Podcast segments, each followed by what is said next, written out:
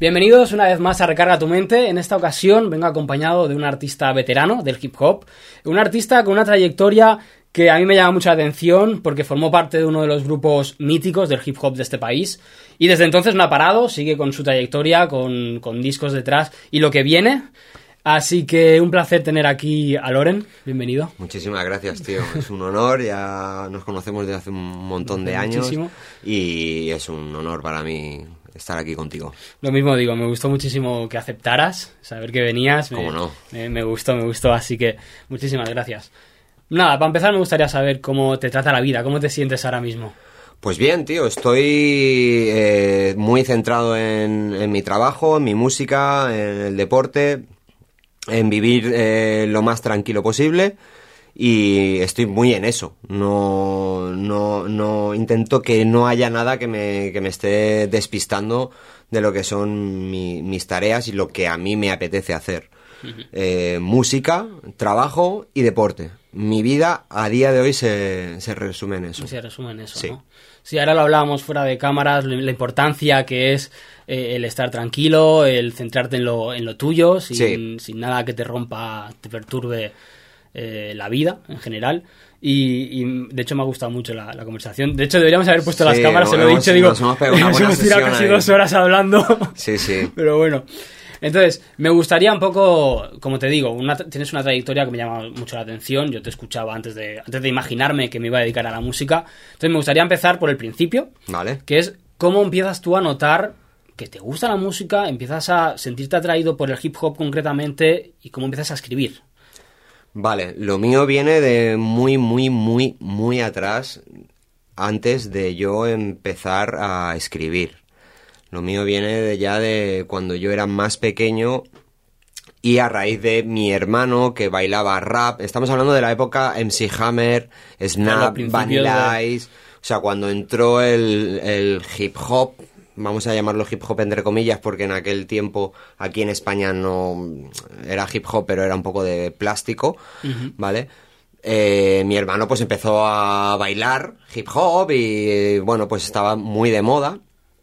Y yo siendo muy pequeño, pues ya me, esa movida ya me, me atrapó, ¿no? Me acuerdo cuando salió el disco de BZN, que digamos que como que fue el primer disco así a nivel nacional que, que llegó a todos lados.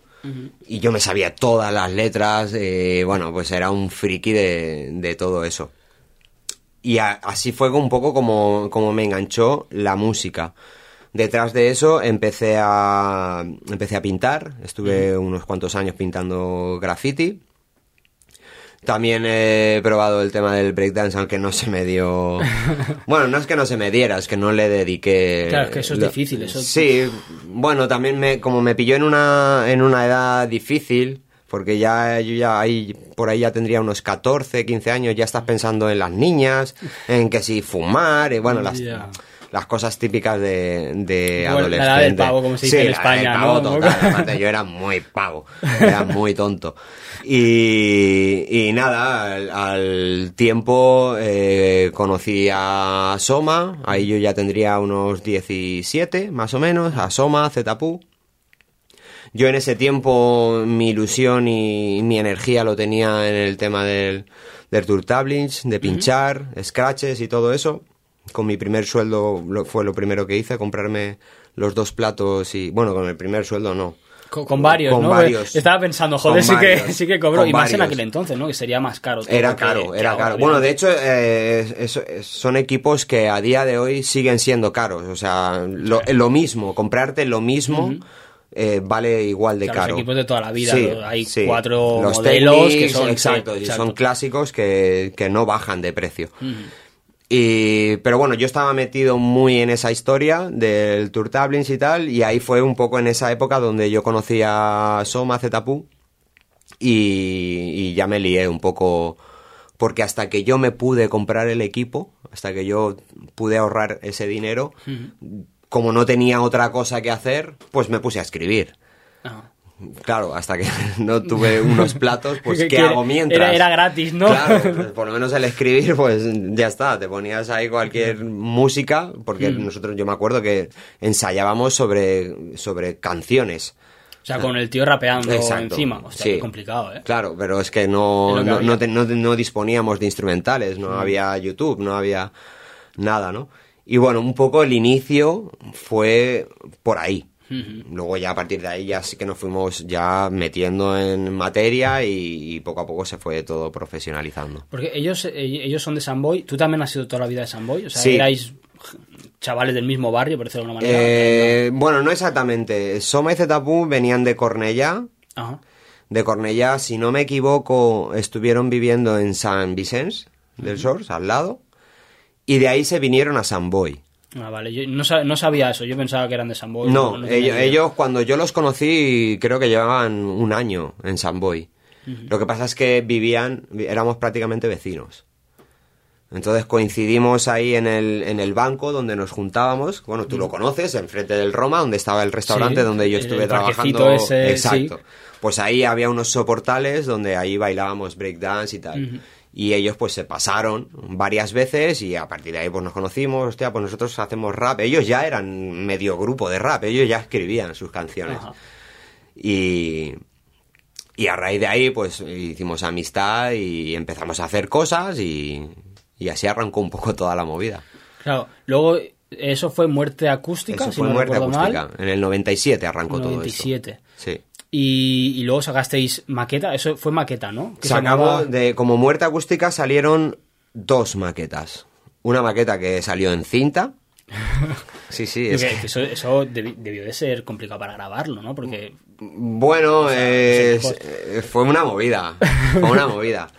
Eh, ahí fue Soma el que movió hilos, eh, buscó un estudio de grabación que si no me equivoco, te lo voy a decir y no estoy seguro, pero creo que era en Esplugas. Hostia, estaba... Íbamos en coche, Soma me acuerdo que tenía un, un- si no me equivoco, era un Clio blanco y ahí no estaba ni Suga todavía, éramos eh, Soma, Zetapu y yo. Suga entró posteriormente a meter unos, unos coros y tal, Oh, pero Suga... El estribillo, ¿no? Exacto, ti- hacer unos coritos y Eh. tal cual. Y, y ahí fuimos a, a grabar nuestra primera maqueta, lo grabamos en, en, en Cubase y bueno, en un estudio, pues era casi un home studio, pero para nosotros entonces, en aquella época, un home studio ya era un estudio. Claro, claro. Y, y así fue la grabación de la primera maqueta, canciones que ya teníamos hechas. Pues anteriormente estuvimos, eh, nos compramos un multipistas analógico en cinta y ahí empezamos a grabar nuestras primeras pruebas. Y bueno, fue todo un poco así casero y luego intentamos llegar a eh, pasar a lo profesional, pero claro, antiguamente o tenías mucho dinero o meterte en un estudio de grabación era súper caro. Claro. Pues yo me imagino grabar con esos equipos y la verdad, mira, yo que me he dedicado al sonido, yo no me hubiese dedicado al sonido en aquel entonces. Era muy complicado. Eh, La cinta, tienes que cortar, eso, todo eso, claro, es lo que todo, el tema de edición era otra historia. Era Madre otra mía. historia. De hecho, eh, por ejemplo, cuando tú grababas estribillos, o sea, los estribillos no los editabas, los volvías a grabar, porque era menos costoso grabarlo de nuevo que moverlo. ¿Sabes? O sea, era, era mucha movida. Era mucha movida. Y bueno, pues nos adaptamos un poquito a, a lo que había y como eran la- las cosas entonces. Pero lo sacamos adelante. Y de ahí sacamos la primera maqueta. La segunda ya fue en Bam Slam. Ya sí que fue un estudio más profesional. y, y de ahí fue donde realmente despegó eh, la carrera de Magnatiz. Ahí fue donde despertó Magnatiz. Porque a partir de ahí fue cuando ya nos pusimos en contacto con Boa después de aquella segunda maqueta. O sea, la- la- las dos maquetas esas fueron todo por vuestro, de vuestro bolsillo, sin ningún tipo de apoyo. sí. Me acuerdo que la segunda, la primera no me acuerdo de dónde salió el dinero, la verdad. Eh, no, no me acuerdo, supongo que fue ahorrado, fuimos ahorrando. La segunda la pagó la, la madre de Soma y luego nosotros se lo fuimos pagando poco a poco. Ajá. Y, y a partir de ahí es lo que te digo, ya nos hicimos unas fotos, enviamos a Boa, mandamos una, un- una, una maqueta, lo que teníamos, y nos llamó Boa. Y a partir de ahí es, es donde nace Magnatiz. Ahí de- despegó todo. Sí. Claro, porque en aquel entonces había poquitos grupos moviéndose. O... No, bueno, había, habían grupos, pero claro, era todo muy limitado, tío. Era todo muy maquetero, quitando, pues, yo qué sé, el Club de los Poetas Violentos, eh, la OPP, Siete Notas, Siete Colores, eh, los verdaderos creyentes de la religión del hip hop. Y poco más, ¿sabes? O sea, todo lo demás, había, había circuito, había un movimiento, violadores del verso, había un movimiento, pero era un movimiento muy underground. Claro, que tenía que ser complicado. Claro, no es como ahora que te descargas la canción, la subes y todo el mundo se la descarga. Y ya está. Tienes que mover las cintas y grabar las cintas, que supongo que sería también costoso. Era, y- era muy difícil y muy, y muy trabajoso todo. O sea, no es como ahora que prácticamente con un ordenador lo, lo puedes hacer todo desde tu casa, lo puedes hacer prácticamente todo, todo el proceso. Si eres bueno, eh, manejándote con la informática, con los programas, editando y, y si te sabes hacer, te lo puedes hacer prácticamente todo. Desde la Sí, grabación total. al vídeo, a las publicaciones, a prácticamente todo. Pero antiguamente no, eso no era así. Ya era difícil encontrar a alguien que tuviera internet. O sea, ya era raro. ¿sabes? La gente que tenía internet era gente que tenía un, un nivel... Alto standing, ¿no? Exacto. porque era esto ya- muy caro y, y iba muy mal, ¿sabes?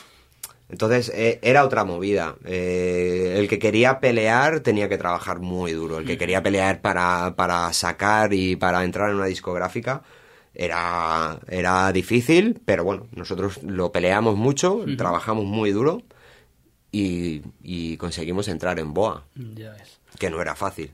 Hombre, me imagino. Boa en ese momento era un, un sello Bueno, grande. era el Ah, top. eh, Estaba Boa y Zona Bruta. Estaba Avoid, pero Avoid ya en ese tiempo ya estaba empezando a tener problemas con sus grupos, ya de problemas económicos, de bueno, de deudas y de historias. Y luego estaba también Yogano, si no me equivoco. Buah, ni la he escuchado nunca. Bueno, Yogano de ahí viene un poquito, de ahí sale el- lo primero de la mala, el mucho muchacho que al final mm, salen de ahí, o sea, como que firman contratos pero que no acaban de salir los trabajos, sale un maxi pero luego lo derivan, Ajá. ¿sabes? Fue un sello un poco, Un poco que, turbio, ¿no? sí, un poco raro. Eh, realmente el- los sellos que, que acabaron trabajando fueron Avoid, que arrancó muy bien, pero, pero no terminó tan bien. Que fue de bueno, pues, solo los solo, eh, Geronación, no me acuerdo quién más había. Habían, tenían bastantes, bastantes grupos y gente que molaba. Y, y luego Zona Bruta, que era quizás uno de los más potentes. Y Boa, que era, como era la, la mayor distribuidora, tenía mucha fuerza Boa, entonces. Y bueno, pues nosotros tuvimos la suerte de... de- De entrar con o ellos, no sé si ¿no? fue la suerte o, o O el talento, ¿no? El esfuerzo, el claro. resultado de un trabajo. Pero bueno, pues conseguimos firmar con ellos y, y salió un, un buen trabajo a nivel, a nivel de promocional y bueno, pues, lo hicieron bien con nosotros. Y en aquel entonces que te pagaban el disco, o sea, te pagaban el estudio, por Sí, ejemplo, o sea, eh, lo, pagaban todo, sí. digamos, en aquel entonces Sí, todavía. Era, era, era, era como se hacía antaño. Co- Como debería de ser, yo creo, como- ¿no? Sí, como Sí. debería de ser. Sí, sí, ellos te pagaban todo. Eh, había- o sea, se formaba un presupuesto con el que en ese presupuesto pues tú incluías, por ejemplo, videoclips, no eh, nadie hacía videoclips entonces, porque el videoclip era súper caro, pero súper, súper, súper caro y, y quedaban muy feos. Claro, o sea, videoclip o, o tenías mucho dinero o venías de mano de una, de una multinacional o el presupuesto era imposible hacer videoclips, cosa que ahora con poco dinero puedes Sí, hacer algo guay. Incluso con el móvil hay gente que hace cosas muy que decentes. molan, la muy, muy sí. decentes. Pues antiguamente los grupos no grababan videoclips. A no ser que fueras de una multinacional o que, bueno, pues que tuvieras mucho dinero para poder... detrás muy grande, Yo ¿no? sé, yo me acuerdo el, el, el tema de, de Mucho Muchacho, el Que, es, que es- sale ahí en un avión, ahí en el aeropuerto y tal cual. Un vídeo que es muy sencillo, ¿no? un vídeo que no tiene nada. Pues creo recordar que aquello costó como 6.000 euros, ¿sabes? Montarlo, hacerlo y, ¿sabes? Creo recordar, ¿eh? Ahora, tú hoy en día con 6.000 6.000 pavos... euros te haces un, un, un vídeo que flipa. Bueno, un pedazo de 6.000 videoclip. euros es que hay muchos artistas top que no se gastan ese dinero, 6.000 pavos. Ya, es- Entonces, claro, era mucha pasta. Lo que sí que hacíamos eh, antaño y que a día de hoy hacen muy pocos es que plan- planchábamos vinilo. Sí, es verdad. Yo cuando, cuando empecé en el equipo, que claro, es mucho más tarde de lo que estamos hablando ahora, casi todos los grupos sacaban vinilo. Sí. Era muy típico. Y ahora ya es como... un- Bueno, alguien lo suelta por, por amor a, a lo antiguo. Eh, sí, sobre todo los que somos más, más vieja escuela estamos más en esa onda de- del vinilo. A mí me gusta. Yo de los últimos trabajos no he sacado vinilo porque es caro y como todo lo he tenido que financiar yo, pues, pues no he tenido dinero para, Claro.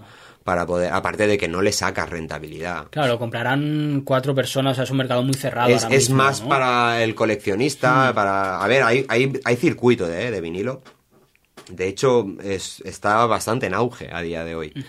Pero planchar vinilo es muy caro. Entonces tienes que generar unos números o tener dinero y a fondo perdido y que te da igual. Ya, lo inviertes en ti porque te gusta y Exacto. listo. O tener dinero para poder hacerlo a fondo perdido o generar unos números de ventas mínimos para como mínimo recuperar la, la inversión. A día de hoy hasta el CD es poco rentable.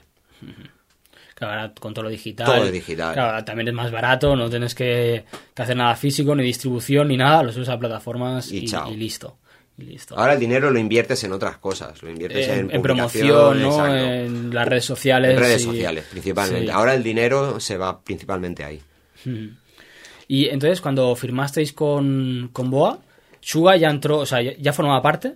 Suga en la segunda maqueta ya estaba integrada. O sea, la primera fue como para un. La primera maqueta coro aparecía, luego- metía coros y algunas frasecillas, pero, pero no estaba todavía integrada. En la segunda maqueta ya Suga ya estaba ya forma integrada. parte del grupo. Sí. ¿Y el cambio de nombre?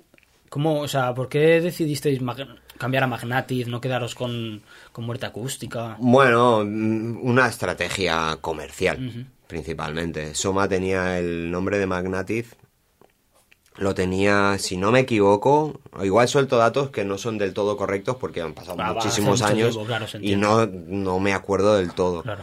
Pero si no me equivoco, Soma tenía el nombre de Magnatiz para el estudio, Ah. para su estudio, que él pues tenía en su casa. Eh, y Muerte Acústica pues era el nombre que le pusimos porque éramos los más hardcore y éramos los más duros y éramos los, los niñatos que, que- que queríamos ser los más kies, ¿no? Pero obviamente ya con firmando un contrato discográfico con, con un presupuesto, ya, ya intentando adquirir una madurez eh, artística, aún siendo muy jóvenes, de- creímos que Muerte Acústica no era un buen nombre para, para salir al mercado. Ya. O sea, Hombre, Magnatis suena mucho más poderoso. Sí, suena más- fuerte, suena Sí. rudo, suena suena consist- suena grande. Muerte acústica suena heavy. ¿Vale? Entonces, muerte acústica, pues eh, estaba muy bien para los 16 años que teníamos, pero aquí ya estábamos rondando los 20 y, y- y creímos que, que había que, que eso había que pulirlo. No, hubo- no, o sea, hubo consenso rápido y Magnatis nos gustó a todos. El nombre lo, lo tenía ya Soma escogido para otra cosa y lo planteó y a mí me pareció bien. Y entró- sí.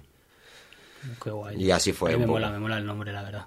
Está guay. Y luego, una vez ya con el disco, hicisteis conciertos. ¿Cómo, cómo fue en aquel entonces? ¿Cómo empezaros a- os empezasteis a mover con una discográfica detrás? Pues claro, ya supongo que sería muy diferente. Sí, ya una vez, ya solo el, el hecho del planteamiento del disco, creo recordar, ya era un flipe. Era un flipe. O sea, ya no estabas grabando, ya no era una maqueta. Ya era un disco que tú sabías que iba a salir eh, a nivel nacional, que se iba a distribuir por toda España. Sabíamos que Boa iba a dar una cobertura importante a nivel de medios. Y el, ya la grabación fue un flipe un flipe y un cuelgue. Yo creo que de, que de esos meses eso forjó mucho los próximos 10 años de mi manera de hacer y de entender la música. Sí, porque lo dimos todo. O sea, eh, a- hicimos sesiones de grabación de 40 horas sin salir del estudio. O sea, trabajamos muchísimo con Franz Beltrán, que era el técnico y arreglista del, del, del disco, el que Soma traía sus producciones y Franz las hacía grandes. Y eran sesiones infinitas de grabación, o sea, era trabajar muy duro. Nosotros creímos y pensamos, y creo que en ese sentido se acertó, que teníamos que trabajarlo muy bien. Teníamos, no sé si era un mes y medio para grabar todo el disco. Joder, ahora es impensable casi eso. Bueno, es que ahora es otro, Sí, es otro formato, rollo, ¿no? es otra historia, porque ahora, de ahora va todo por singles y es de otra manera. Pero entonces tenías que entregar 14 canciones. Y a lo mejor de las 14 canciones tenías hechas 7. Ujú. Y las otras 8 o 7 más las tenías que ir creando mientras estabas grabando. eh, Era todo como muy, muy a saco. Ajá. Y tenía que molar, porque, o sea, para nosotros era una presión muy grande el que, que tenía que molar. Claro, claro, vuestra carrera dependía de ello. Claro. Literal. o sea. Y más como, como novatos que éramos, o sea, queríamos molar. Queríamos hacerlo bien y que sonara de puta madre y que las canciones molaran. Y, y trabajamos muy duro, todos. Todos trabajamos muchísimo en ese primer disco. Y eso marcó mucho lo que luego fue viniendo tanto en, en los próximos trabajos de Magnative como en, en las carreras en solitario de, de cada uno de nosotros. Y, y ya te digo, o sea, eso fue lo que marcó la disciplina que luego aprendimos a, a llevar en, en- en los próximos años. Y recibisteis eh, el apoyo de la gente, o sea, recibisteis apoyo de la gente, me imagino, porque si no, no hubierais sacado más discos, y de la gente que estaba pegando en ese entonces. Eh, ¿Fluyó todo bien? ¿O costó Eh, meterse un poco en el panorama? Fue, fue, eh, fue todo un poco... Esto te hablo, te doy mi opinión, quitando al resto de compañeros. Eh, fue todo un poco raro. Primero porque nos llegó todo muy pronto. Nos llegó muy, muy jóvenes. Éramos muy jovencitos. Y es que realmente el, el trabajo de promoción fue en cuelgue. Para, para nosotros aquello fue una pasada. O sea, nosotros nos llevaron 10 días a Madrid. Todo gastos pagados, hoteles, dietas, todo pagado. En plan estrellas, total. En plan estrellas, te estoy hablando de que teníamos 19, 20 años. Y, y teníamos a la prensa, íbamos a las oficinas de BOA o no sé, a los 40 principales, Radio Nacional, ¿no? Y teníamos a la peña haciendo cola, a la prensa haciendo cola para entrevistarnos. 10 días, así. ¿sabes? Haciendo pequeñas presentaciones, que si ibas a la FNAC, que si ibas a las tiendas tipo, que, ¿sabes? Conciertos de cinco temas, de tres temas para presentar el disco. Sí, enseñar un Un poco. montón de peña, todo esto en Madrid. Hoteles de puta madre y siempre gente con nosotros, nos lo pagaban todo y era, era muy de estrellita, ¿sabes? Y claro, esto te pilla, que tú eres el niño del barrio, que vienes un poco tal, Claro, el ego te lo infla demasiado. te lo ¿no? infla y, y no estás preparado para, para gestionarlo. Y a todo esto, un poco sobre la, la pregunta que me hacías, pues sinceramente no lo sé cómo, cómo encajamos en el, en el resto de, de artistas que habían y el... No lo sé, no lo sé. O sea, sí que sé que nosotros éramos muy herméticos. Éramos un grupo muy... Nosotros somos nosotros y solo estamos con nosotros y vamos con nosotros y nuestra fórmula es la correcta. Eh, a día de hoy pienso que es una postura totalmente errónea, pero en el momento Claro, en el momento lo que pensaba Era lo que nosotros creíamos. visto otra forma de hacerlo, ¿no? Y, y sí que fuimos un grupo muy cerrado. No, nunca hemos menospreciado a nadie ni nada de eso. Pero sí que es cierto que nosotros éramos un grupo muy hermético. No hacíamos eh, vida social con el resto de raperos de- del país o la gente con la que estábamos a lo mejor compartiendo escenario, tal cual. Nosotros íbamos a nuestra movida, hacíamos nuestra movida y, y no nos relacionábamos con, con nadie. Nosotros éramos nosotros. Y, y eso fue un poco, los inicios fueron un poco así, y luego todo eso con el tiempo ya pues fue cambiando. Bueno, se fue puliendo, ¿no? Sí. Al fin y al cabo ibais creciendo, ibais aprendiendo, es, es normal todo. Sí, sí, Pues- principalmente sí. y los conciertos en aquella época, ¿qué tal? ¿Se llenaba de gente? ¿Eran conciertos grandes? Sí, ha- había, había movimiento.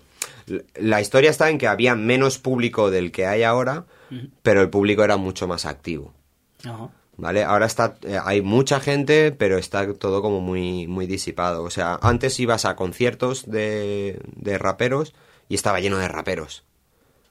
¿Sabes? Y ahora hay un concierto de, yo qué sé, de KCO, por ejemplo, ¿no? Por poner un, Sí, un nombre top. un nombre muy arriba, ¿no? Y mucho del público que hay no es rapero, no es público del rap, es público de que igual le gusta KCO, que le gusta extremo duro, que le gusta, yo qué sé, música techno, o, o luego se va a una sala a bailar salsa, Claro. que está de puta madre, ¿eh? o sea, me parece súper guay. Pero en la época en la que nosotros nos estábamos moviendo, el público que venía era público rapero y se movilizaba muchísimo. Entonces sí que había sí que había mucho movimiento y las salas se llenaban y funcionaban. La gira de Suga, por ejemplo, que fue un poco lo que la carrera que se llevó paralela a Magnatic, Ajá. porque O sea, todos Suga, Suga tenía su carrera. Sí, bueno, Suga, a Suga se le hizo se le llegó a hacer una oferta a través de Boa para impulsarla a ella en solitario. Pero todos estábamos involucrados en el proyecto de Ah, Suga también. Qué guay eso, ¿no? O sea, Suga era, y- era ella en solitario, pero Soma, Zetapu y yo estábamos muy, muy en, en, en su proyecto, trabajando en su proyecto. Y Suga pegó un tirón muy fuerte. Magnati funcionó bien, pero Suga, Suga pegó un tirón muy fuerte. Hombre, yo recuerdo cuando, cuando empecé, claro que aún así, pues ya te digo, son años más tarde. Sí. Suga salían los recopilatorios. Eh, Magnatic ya era un grupo mítico, pero obviamente Sí. pues ya, ya no sacaba nada nuevo. Se quedaba un po- un poquillo más atrás, eh, más Sí. olvidado en ese sentido, obviamente, si no se renueva. Pero Suga sí que yo recuerdo que estaba pegando mucho. Además era la típica chica guapa con fotos impactantes. Yo recuerdo fotos así como muy con las trencitas. Agresivo, con un rollo así medio volaba, agresivo, sexy. Sí, en- y recuerdo que pegaba, pegaba mucho. Sí, sí, a sí. Suga le fue, a Suga su carrera fue muy bien. Lo que pasa es que ella, pues, eh, luego no la, no la quiso tampoco explotar, ¿no? O sea, no quiso continuarla.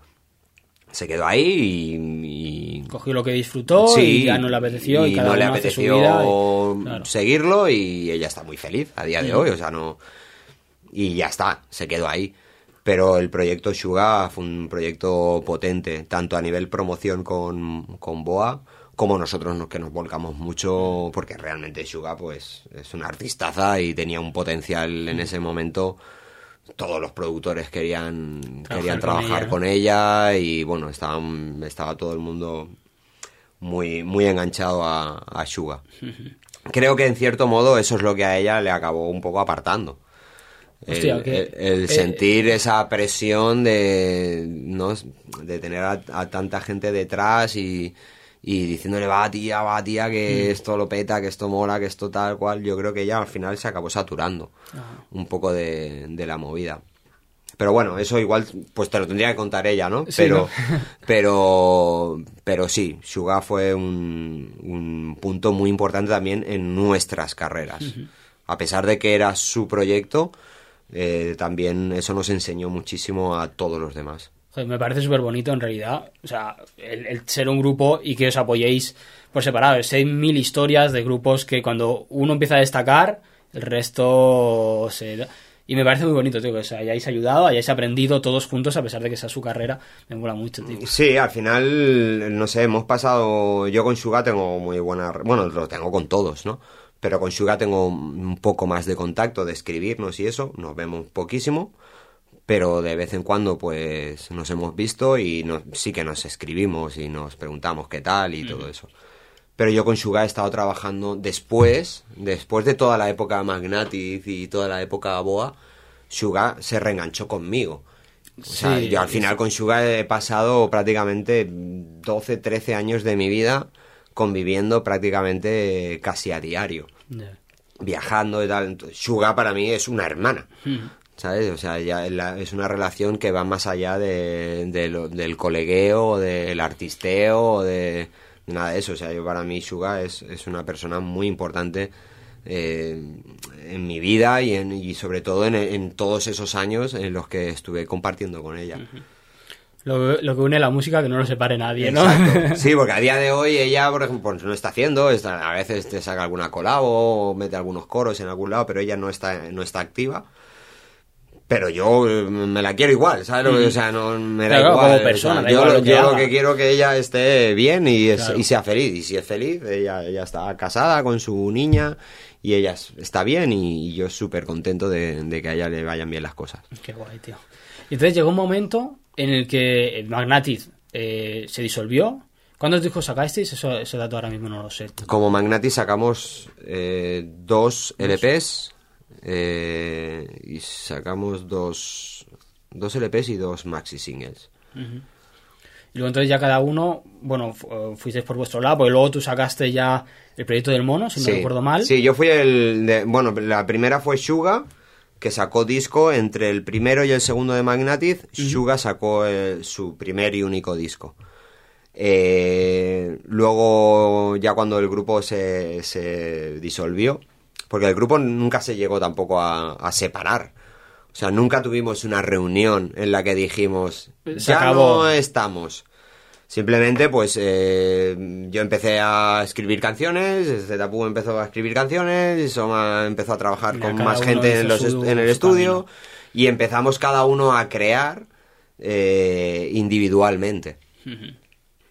Y entonces, pues, pues cuando nos dimos cuenta ya teníamos carreras eh, separadas. Nunca dijimos, ya se ha acabado el grupo. Eso nunca llegó a ocurrir. Simplemente, pues, empezamos a hacer. Yo fui el primero en, en sacar disco, quitando Suga aparte, ¿no? Que, que estaba en, en ese proyecto conjunto. Y detrás fue Zetapu, que sacó también su primer disco y,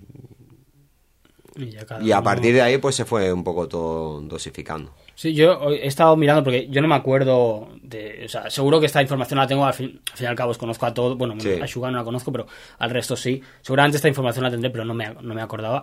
Y no sabía si había habido algún tipo de, de, de esto, de problema, lo que sea. Y No. miré tu, miré tu, tu disco, el del disco, el del proyecto del mono, y hay colaboraciones, o sea, la- hay bases de Soma, eh, Sí, Zetapu, ¿no? sí, Lo de, de hecho el primer disco, el proyecto del mono, yo lo saco con Encomen, distribuido por Boa, pero yo lo saco con Encomen, que era la discográfica de Zetapu. Ujú. Hola, no recordaba, es verdad, hola, yo no recordaba eso. Sí. Así Es. Eh, yo eh, entré a Lebuque a grabar una demo de cuatro temas, pagada por mí, o sea, yo les pagué a ellos para grabarme una, una maqueta de cuatro canciones por el mero gustazo de, de grabarlo, ¿eh? No, no iba con intención de nada. Ellos escucharon los temas, les molaron y me ofrecieron un contrato discográfico. Ellos. Ujú. Zetapu y Soma. Bueno, pri- principalmente Zetapu, que era el, Era como el dueño, el digamos, gerente, de- el gerente, ¿no? Por decirlo. Soma siempre ha estado detrás, pero, pero en este caso era Zetapu el que, el que llevaba un poco la batuta de esto. Y grabé un disco. Grabé un disco con ellos, estuvimos muchísimo tiempo para grabar el, el proyecto del mono. No sé si fueron tres o cuatro meses. Sesiones también de aquellas infinitas. Yo, yo soy. Ahora he cambiado bastante con eso, pero en su día yo he sido muy insufrible. Bueno, y tú también lo habrás sufrido conmigo un poco. Las mezclas, que soy muy, muy, muy, muy te, gustan las cosas, eh, Sí. tienes un gusto como muy claro y- Sí. y, quieres que sea de esa manera. Exacto. Sí. Y Soma, el pobre, lo- eso, De cabeza, eso lo tuve que... O sea, yo tenía canciones de que igual tenían 15, 16 versiones de mezcla distintas, ¿sabes? Pero bueno, pues eso me ha enseñado también, ¿no? Y Claro. los que han trabajado conmigo, pues también supongo que han, algo han aprendido de ahí, ¿no? sí, por supuesto. Aunque sea odiarme un poco. ¿eh? Pero bueno, eh, al final, pues eso, sacamos un, un disco que fue el proyecto del mono, que es el que ya se considera como mi primer disco en solitario.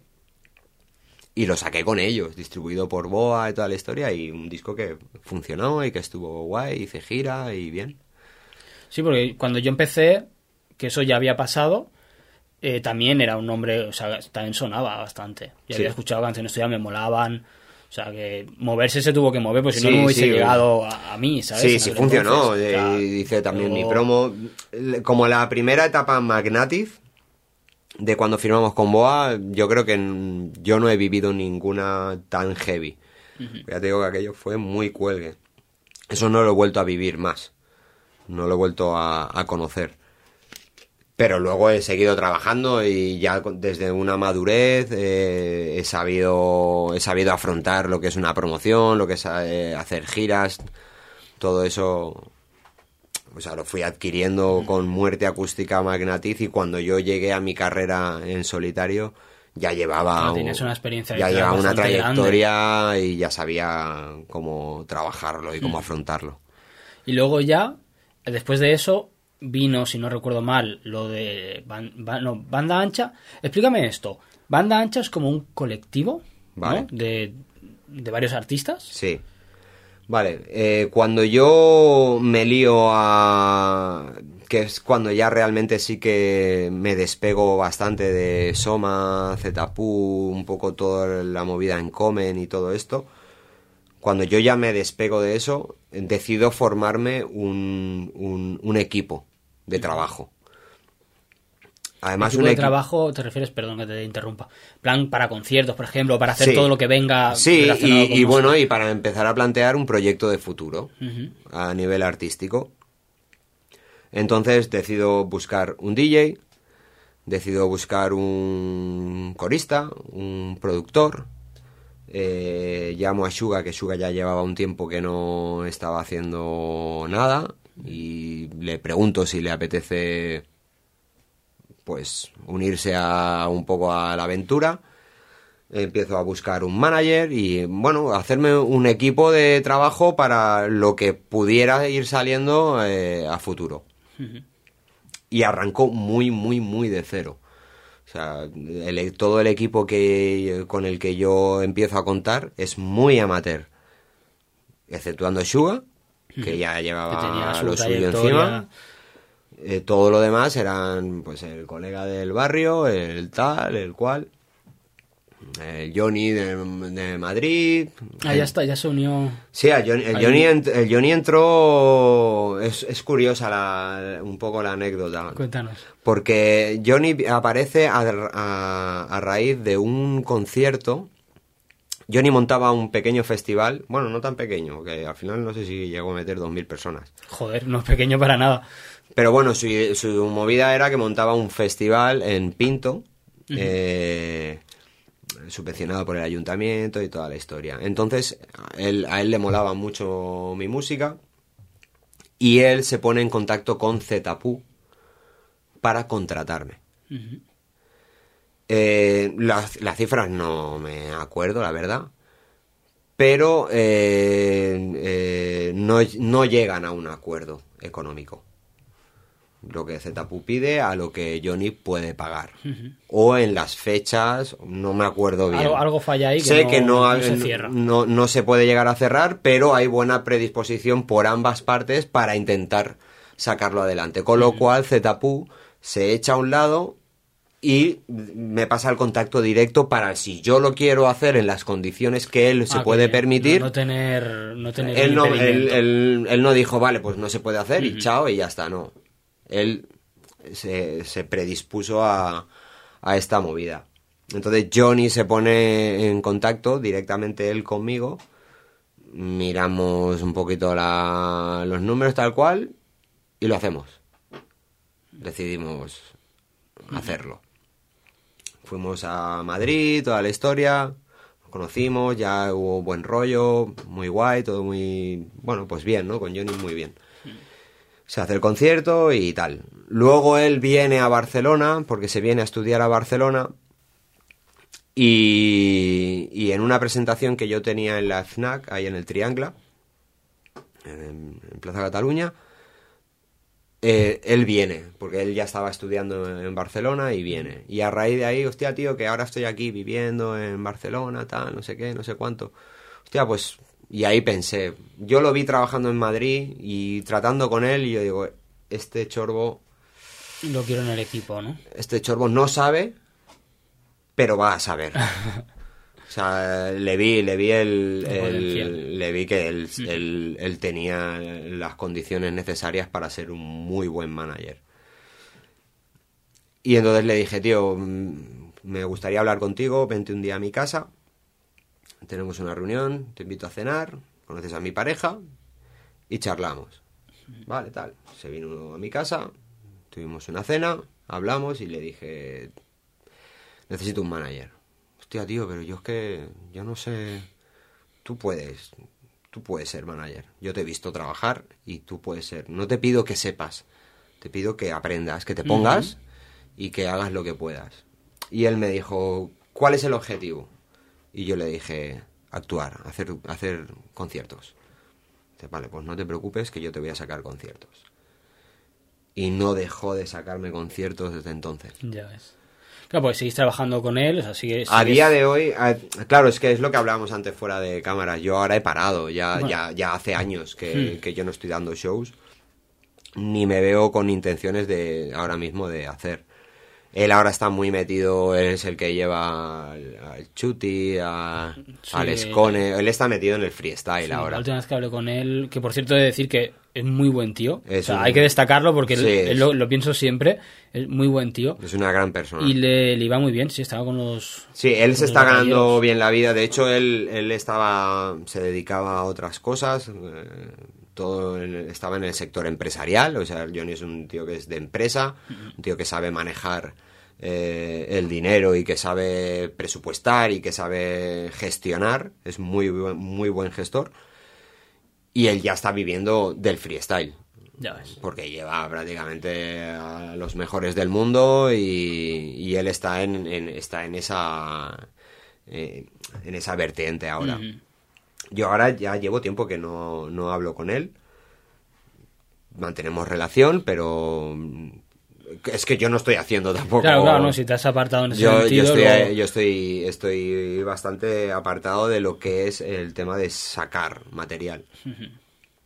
Pero sí, él está haciendo, es un... Bueno, para mí ha sido también como un hermano. Las peores etapas de la música que yo he podido vivir, las peores, y las mejores, las he vivido con él. Eso forja. Y hem- hemos luchado y hemos peleado y, lo que no está escrito. Entonces al final él me forjó a mí, yo le forjé a él. Y, y madre mía, lo que hemos tenido, lo que hemos tenido que vivir juntos y hostia, tengo, tengo muy buenos recuerdos de, de todo lo pasado, incluso de lo malo, ¿eh? Porque hemos tenido que batallar mucho para poder salir adelante. Pero gracias a él, él invirtió tiempo y dinero, hay que decirlo todo, él metió tiempo y dinero en, en nuestra carrera, tanto en la de Suga como en la mía. Y, y yo le estaré eternamente agradecido por todo lo que ha llegado a hacer por mí, por mi carrera y, y a nivel personal también. Porque como persona, pues es lo que tú decías, es un tío espectacular. Mm. Yo las veces que os he acompañado y os he visto juntos, la verdad que se os veía muy unidos, la verdad. Sí, aparte es un tío que, que, el, que el trabajo se lo toma muy en serio. Y en eso él y yo somos muy parecidos. Al final yo creo que nos juntamos el hambre con las ganas de comer. Eh, él y yo era, siempre hemos sido muy, muy... Nos hemos tomado de, de- de una forma muy profesional lo que estuviéramos haciendo. Aunque fueras a tocar al un bar de mala muerte, un- o sea, el no llegar jamás tarde a unas pruebas de sonido. Nunca podíamos llegar tarde. O sea, era, era una falta de respeto a los técnicos, a la gente de la sala. A lo mejor luego llegabas allí y te pegabas tres horas esperando porque, Porque no era- llegaban. eran eh, ellos los que eran ellos los tarde, que no ¿no? Llegaban, ¿no? Pero eso era, era algo, por ejemplo, el, el salir siempre con tiempo, el tenerlo todo mirado, todo cerrado, el acabar un espectáculo y despedirte de todos los artistas y de todos los técnicos, ingenieros, seguridad, camareros, camareras de la sala, darles las gracias. eh, ¿Sabes? El, el- el comportarte en, en una sala, el, el comportarte con la gente con la que habías estado trabajando, el ser puntual, el todo ese Eso tipo es- de cosas. muy importante y ser profesional en ese sentido. En ese sentido, ya te digo, podíamos ir a actuar a un Viña Rock como podíamos ir a actuar al Bar Pepe y lo hacíamos exactamente igual, ¿sabes? Y todo eso un poco lo, lo hemos aprendido juntos, ¿sabes? A, a- a ser así, a trabajar de esa manera, a ir con un concierto preparado, a que hay que llevar un técnico de luces, hay que llevar un técnico de sonido, a sonar bien, a todo ese tipo de cosas, lo hemos aprendido juntos. Y, y pues, yo solo le puedo dar las gracias por todo lo que ha hecho por mí, por lo que me ha enseñado, y yo estoy seguro que él opina igual. Porque al final ha sido un poco eso, ¿no? Eh, el uno por el otro, el otro por el uno, y así ha sido. Qué bien, tío. Pues nada, desde aquí le mandamos Un fuerte abrazo, un abrazo y amor a, a Johnny. Entonces, eh, en ese punto, eh, ya tenías el colectivo de banda ancha más o menos estructurado Sí. y sacas Se acabó el romanticismo, Sí. que es junto a, junto a Suga. Sí. Y. Bueno, ahí estamos, ahí estábamos eh, trabajando ya con Kansi. Kansi ya, ve- ya, ya está. Bueno, Kansi ya lleva unos años conmigo. ¿en qué sentido? Música, o sea, musicalmente. En el sentido de- ¿Sonido es- O rapeando, porque claro, poli- polifacético, hace un Sí, poco de el- todo. es que el Kansi hace de todo. El Kansi, el- al principio, el- la primera entrada de Kansi es como un corista. Ajá. entra como un corista. Eh, después eh, adquiere, además de corista, eh, como técnico. eh, de- o sea, me empieza a grabar eh, maquetas, pruebas, previos, de lo que luego iban a ser mis canciones para discos. Empieza a meter también sus propias producciones dentro de mis canciones y de los que vamos participando en, en- en Banda Ancha, que es un colectivo. Y al final pues acaba siendo uno, em, pues mi mano derecha. A día de hoy Kansi es, de hecho, de toda la gente con la que íbamos, que éramos un grupo de 8 o 9 personas, estamos él y yo. Ya el resto se ha disipado, o lo han dejado, o han tirado por otro sitio. Y el yo somos los únicos que, que a día de hoy seguimos en activo tenéis- juntos. Y tenéis proyectos de futuro. Sí, tenemos, hablando antes, tenemos o sea el que- estudio de grabación, eh, yo tengo temas que no han salido, pero que tengo con producciones suyas, temas que tienen que salir. eh, sigue siendo un poco la persona a la que yo, aunque ahora esté trabajando con Cristóbal, pero, o sea, yo todo lo que hago yo se lo envío, y Kansi, ¿qué opinas? O sea, al final... Sí, eh, codo sea, con codo sí, siempre. sí. Siempre. Lo que más nos une principalmente ahora mismo es el estudio, que, es, que es donde el proyecto que tenemos conjunto a día de hoy, a día de hoy, pero, pero ya te digo, o sea, el Kansi entró como un corista para un apoyo, un, el micro número 2, Ujú. y al final ha acabado siendo mi, socio- mi socio 50-50. y Porque ha, ha ido escalando. Sí, sí. eh, Bueno, no, eh, escalando, no sé si es escalando eh, o simplemente se ha- él se ha ido integrando y yo y yo me he ido integrando también a él. Yo he aprendido muchísimo, o sea, no creo que él haya aprendido tanto de mí como yo de él. O sea, yo creo que del Kansi he aprendido más de lo que él ha podido aprender de mí. Ajá. Eh, Estoy prácticamente seguro. Seguro que él también ha aprendido cosas de trabajar conmigo, pero el Kansi es un maestro. Es un maestro del rap. O sea, eh, es un crack y, y tiene una cultura musical enorme. Es muy buen ingeniero de sonido, es muy buen técnico y como persona Sí, también un 10. es de lo mejor que he conocido. Es que es de lo mejor, de, de las mejores personas que he conocido en mi vida. O sea, es un- no es un tío que, que esté allí todo el día, no es un tío empalagoso que esté todo el día encima, pero el Kansi, si, si, si hace falta, el Kansi está. Siempre. Ya te digo, o sea, para mí el Kansi es, es una persona súper importante en mi carrera y lo va a seguir siendo. O sea, estoy convencidísimo, vamos. Ya ves. Y entonces con ese disco de Suga y Buga, el, bueno, con Suga y Buga, el sacó romanticismo.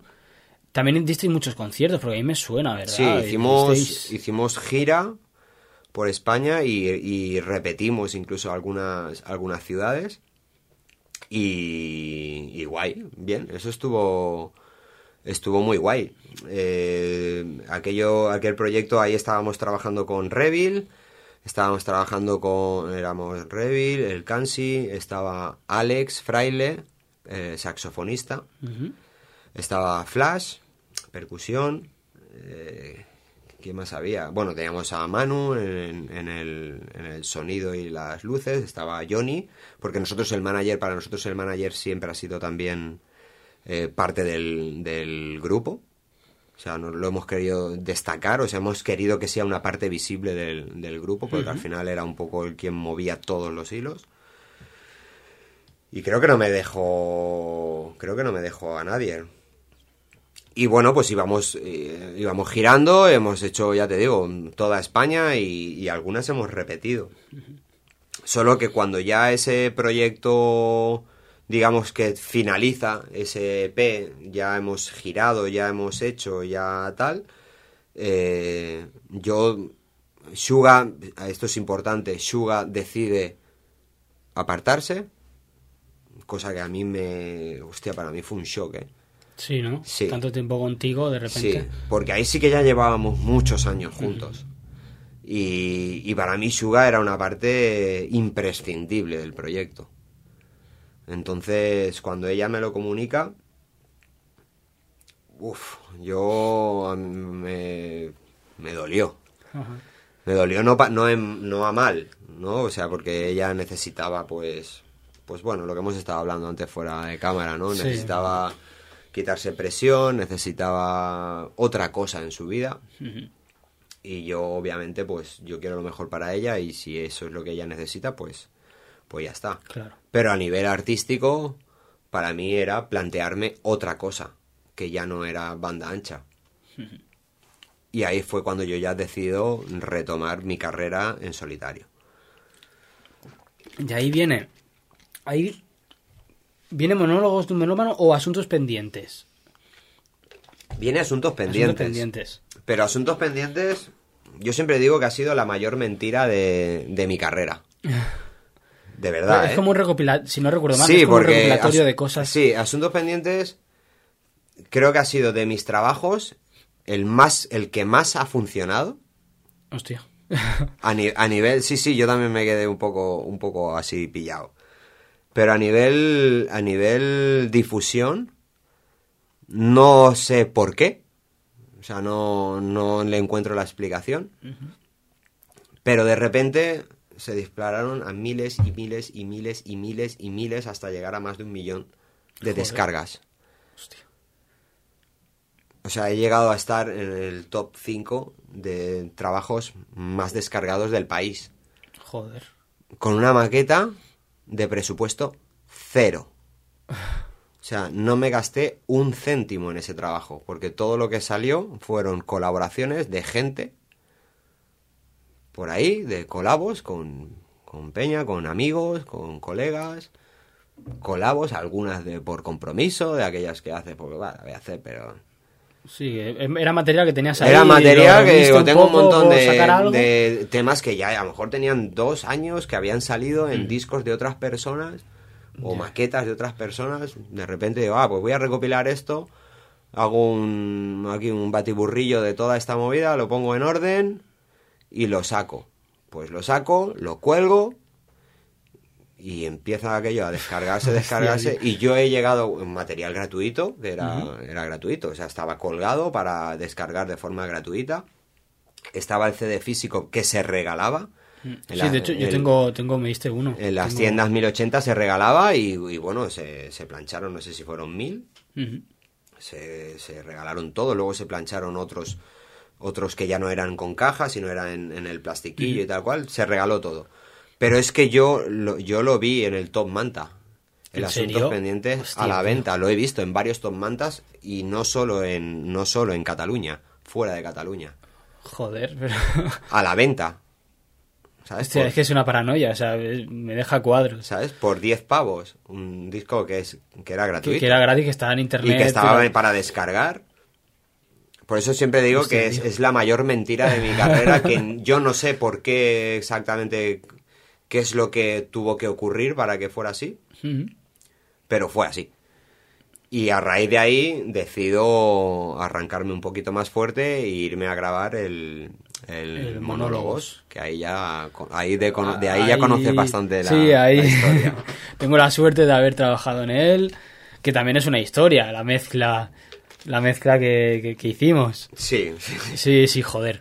De hecho, lo, lo voy a contar un poco. Sí. Vinimos al estudio a, a mi segundo, no, Mi primer estudio. Yo creo de que, hecho, era- el creo que lo arrancamos en tu primer En estudio. el del Prat. De hecho, eres uno de los pocos artistas que ha estado en, en los tres. Sí. El del Prat primero, el de Barcelona Sí. y este, este tercero, que han venido muy pocos. Y, y vienes ahora que lo voy a cortar. O sea, los tres. Sí, lo empezamos en el, de- en el primero mío, pero lo tuvimos que, lo tuve que cerrar eh, un año justo en mitad de la mezcla y me volví a casa de mis padres. Estuvimos Y lo yendo a casa estuvimos- de tus padres. Sí, íbamos a la habitación donde yo había crecido, que era súper pequeña, y estábamos cuatro. Se lo recuerdo con calor, como ahora que hace un calor Sí. inmenso. Un calor apretado, está. Estábamos en Oh, Cansi, Dios. el Delas, tú y yo. Sí, y ahí, venga, no, subimos un poco el bajo. No, no, y cada uno decía una cosa. No, venga, ahora el otro. Pero bueno, fue, fue divertido, creo que el resultado salió bien. o sea, yo estoy muy contento, la verdad. suena, tío. Eh, Yo estoy muy contento. Y de ahí aprendimos también. Fue muy guay porque, eh, como decimos, el Kansi también tiene muchos, mu- mucho conocimiento. Y ahí aprendí yo mucho de él. Y espero que él haya aprendido algo de Seguro, mí. seguro Fue, fue guay. Fue guay, la verdad. Yo salgo muy, muy contento de, de ese disco porque quizá ese fue el primer proyecto en el que yo ya me planteé las cosas un poco más tranquilas. Un poco, ¿eh? Que, que tampoco fue. porque No yo fue sé que- mucho, pero- porque yo sé que tú me has visto ahí nervioso y me has visto cabreado. Pero quizá con ese disco empecé a saber que a veces las cosas tienen que esperar, ¿sabes? Y, y que hay que tomarse un poco la movida con un poco más de... ¿Sabes? De, De de tranquilidad. y paciencia y, y- También es verdad que es un proyecto en el que ahí realmente fue en el que yo dirigí al 100%. que- Mm, O sea, ni siquiera, eh, ni siquiera conté con, con Johnny, ni conté con ningún, con nadie. Johnny ya estaba en Madrid y él tenía muchas movidas y yo me hice cargo de todo el disco, de todo lo que implicaba todo lo- el disco, el- todo, eh, los vídeos, eh, grabación, eh, todo. Y incluso mucha de la parte de la promoción también eh, De me, tu hice, mano, me ¿no? hice yo cargo. Entonces, eh, fue algo muy... O sea, creo que fueron casi cuatro años. Desde que... To- todo el proceso del- Todo el del proceso, desde que lo empiezo, empiezo a gestarlo hasta que está terminado, fueron bien, bien cuatro años. Ya ves. Sí, yo recuerdo que la mezcla, no, no recuerdo fechas ni nada, pero recuerdo que fue largo, no fue Sí. algo visto y no visto, no. Fue un proceso... Aparte que es eso, que yo tengo mi manera de ser, que eso a día de hoy pues lo he cambiado bastante, la verdad. Pero en eso, en esos momentos soy muy cabezón. Es un defecto, ¿eh? No, no, no, lo- no lo digo como una virtud. Soy muy cabezón. Y si tengo un sonido que suena, que solo lo oigo yo, pero, pero no tiene que estar ahí. Y, y hasta que dejo de oírlo, no paro. Si esta voz tiene un delay que no...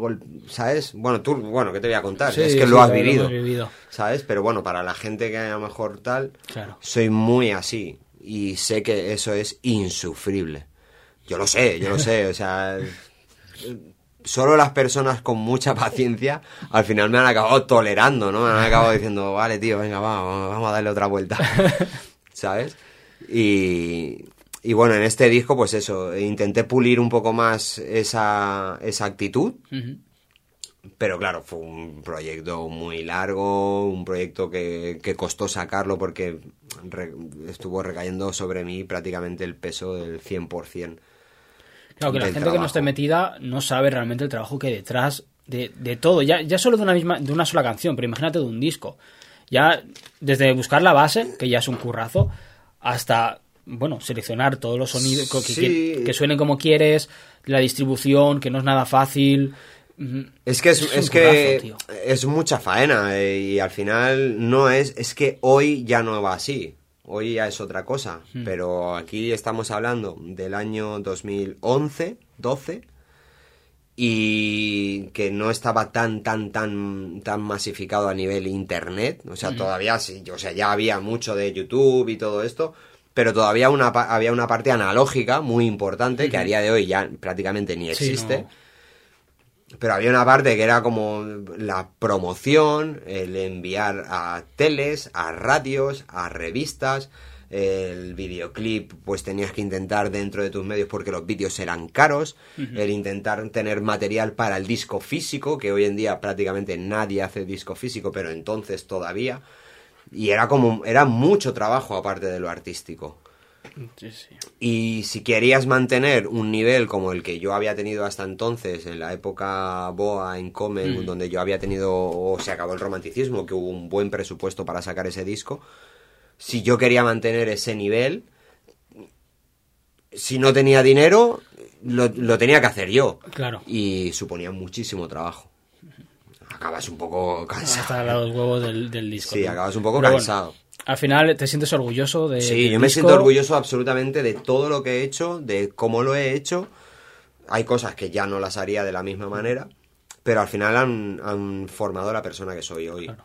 Y yo estoy muy orgulloso de mi carrera, de todo lo que he hecho. He, he conseguido llegar a muchos sitios, he actuado en mil sitios, he hecho cientos y cientos de conciertos, he conocido muchísimos artistas y estoy muy, muy orgulloso de, de lo que he hecho y de cómo lo he hecho, sin duda. Y hablando de conciertos, me, me ha venido una, una, una imagen de una foto que vi. Siempre ibas en, en, en el, en el micro con algo en el- ahora no me acuerdo qué era, con algo en la, en la punta, en la, como en la batería, Sí, ¿no? Del inalámbrico. sí, los ¿Qué huesos. era? No, no me Eran acuerdo. huesos. Esto, pero esto viene de esto viene de Magnatiz, ¿eh? O sea, toda, toda tu carrera. Lo que pasa es que el resto del el resto del grupo cuando pasó la era Magnatiz lo, o sea, lo llevaban todo. lo llevamos todos.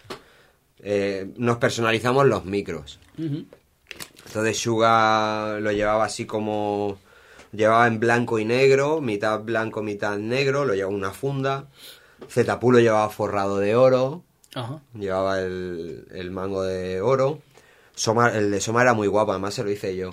Era todo microchips, cables, Hostia. era todo, bueno, pues en plan el ingeniero, ¿no? El técnico, el que toquetea, ¿no? Sí. Los cables. Y yo lo llevaba todo con, con huesos y con calaveritas, toda la parte de abajo.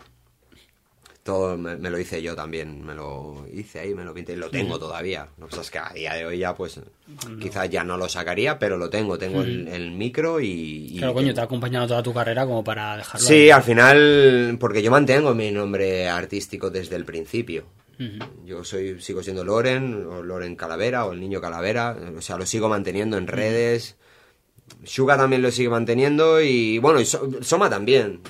Eh, Zetapu fue el que cambió un poco a lo de Hombre de Oro, que eso Ajá. le vino después, ¿vale? Que ya le rondaría, ¿no? Porque con el, con el micro de oro tal. Es lo Sí. primero que me ha venido a la cabeza cuando has dicho que era de. Sí, de oro. pero, pero luego él, o sea, él eso lo adaptó como una parte y luego lo explotó como, ah, bueno, de hecho acaba de sacar un, un trabajo que es Sí, lo de con- Corazón de Oro, sí. con todo, con los clásicos y tal.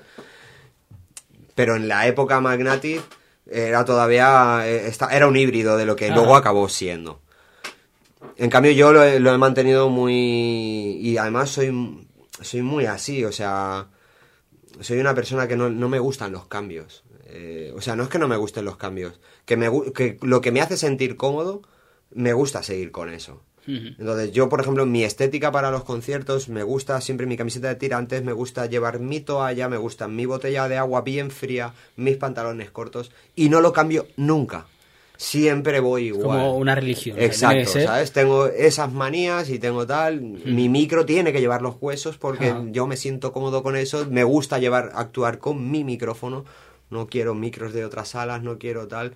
Que eso me ha traído problemas en festivales porque los festivales tienen su microfonía, está todo configurado y llega el listo de turno que quiere Ya, poner su ya, micro, ¿no? técnico lo vuelves loco. Es una putada y, y yo he tenido movidas y he tenido Ajá. peleas con, con técnicos eh, porque yo quiero mi micro y como mi micro es un muy buen micro, me gasté un dineral en él, todos nos gastamos un dineral en nuestros micros, pues yo quería utilizar mi micro.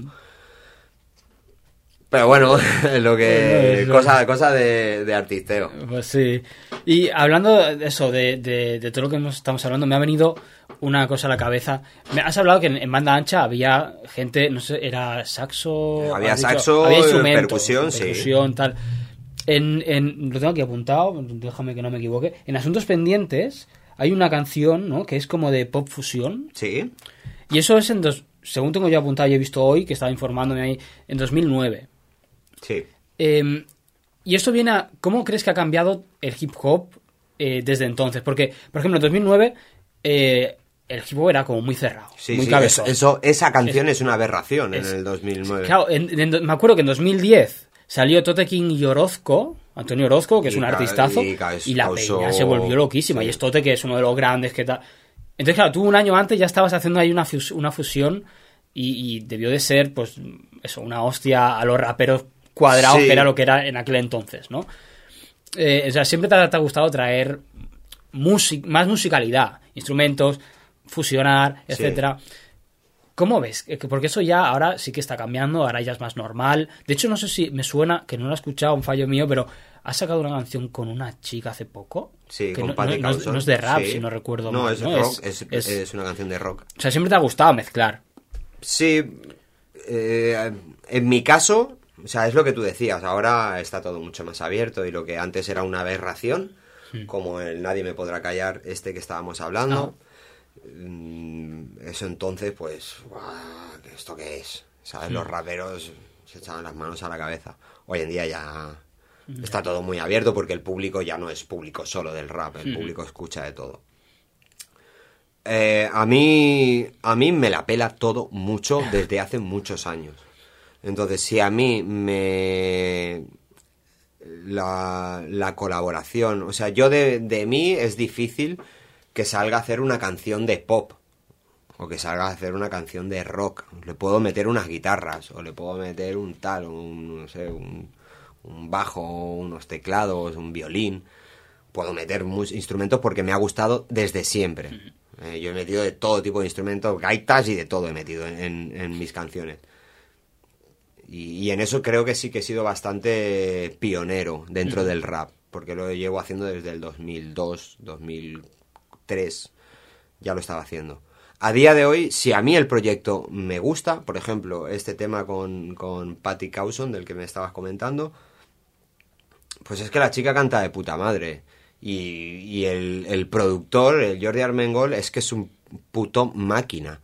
Es que es un fiera, es un, un tío que ha trabajado con Manolo García, con Serrat, con... ¿Sabes? O sea, es, es que me apetece, claro que me apetece. Y me da igual lo que puedan llegar a decir, o, o sea, a mí me, si me apetece, lo hago. Y me da igual la consecuencia de lo que puedan opinar los raperos o los no raperos. Siempre me ha dado igual. Pero sí que tengo que decir que yo soy muy rapero. Y a mí estoy muy abierto a las fusiones, me gustan mucho todo tipo de fusiones, pero yo, mis canciones en solitario, mis proyectos míos, yo, que yo decido y que yo hago, son rap. Sí. Ahora, que estoy abierto a todo lo que me venga, estoy abierto. Pero creo que eso es muy bueno porque enriquece tu, tu música, ¿sabes? Al final, al fin y al cabo la música es música, ¿no? Tú, tú eres rap, te gusta hacer rap. es- Claro, eh, pero es un poco lo que... eso enriquece, Es mola, un poco lo que tú dices, si... si si yo solo me centro en, en mi rap, en lo que yo hago normalmente, en, en mi zona de confort, al fin y al cabo, porque para mí es un riesgo. Un riesgo artístico mío, no, Mm. no un riesgo para lo que pueda pensar la gente. O sea, para mí se me presenta un reto.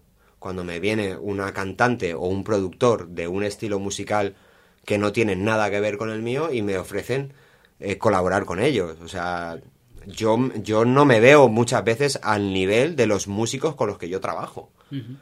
¿Sabes? O sea, ellos dicen que no, que no, tío, no. si de puta madre, da igual. Pero yo, a nivel personal, yo cuando veo a un tío tocar la guitarra como toca la guitarra o un violinista, para mí el artista es él. ¿Sabes lo que te quiero decir? Yo soy el raperillo. ¿Sabes? Yo- así es como me veo yo cuando, Ajá. cuando participo con, con músicos de primer nivel. Que he tenido la gran suerte de trabajar con muchos músicos que son musicazos, pero a nivel internacional. Yo cuando yo grabé el Nadie me podrá callar, ahí el bajo lo toca el Carlos Benavent, que es uno de los mejores músicos bajistas, es el mejor de, de flamenco de todos los tiempos y uno de los mejores del mundo de, de jazz. ¿Sabes? Un señor mayor y a mí cuando me dijeron, es que el, el bajo lo mete el Carlos Benavent. Pues claro, esto para los raperos, pues el, el 90% no tendrán ni puñetera idea de quién es este señor. Pero claro, para mí es un orgullazo enorme y el poder conocerlo y el- porque hemos llegado a hacer la canción en directo en el teatro de Castelldefels y el conocerlo y el que te cuente sus anécdotas cuando actuaba con Camarón de la Isla y de- yo qué sé, ¿sabes lo que te quiero decir? Es Claro, que eso claro, es son- música, eso es lo que yo cobro de la música. Esas sensaciones es lo que yo cobro. Yo no cobro dinero, yo no gano dinero con la música. Yo gano sensaciones, gano experiencias y al final eh, tengo mis flipadas para mí con mis canciones, mis rapeos, mis vaciles y con mis productores y mis movidas. Pero luego hay otra parte que, que yo me siento pequeño y que me gusta participar con gente que, que son auténticos músicos y gente que sabe que sabe de partituras, que sabe cantar, que sabe tocar, que sabe...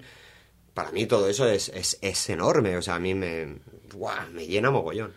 Es que lo- está todo relacionado con lo que hablábamos antes. La- al final lo que queda es lo que, lo que vives, eh, a quien conoces, las experiencias, los conciertos, todo, todo lo que Eso, te aporta. eso, eso es lo que cobras. Al final, Mm. yo en mi, en, mi, en mi carrera, si yo hago balance, yo lo que he ganado con la música, he ganado dinero, he ganado algo de dinero.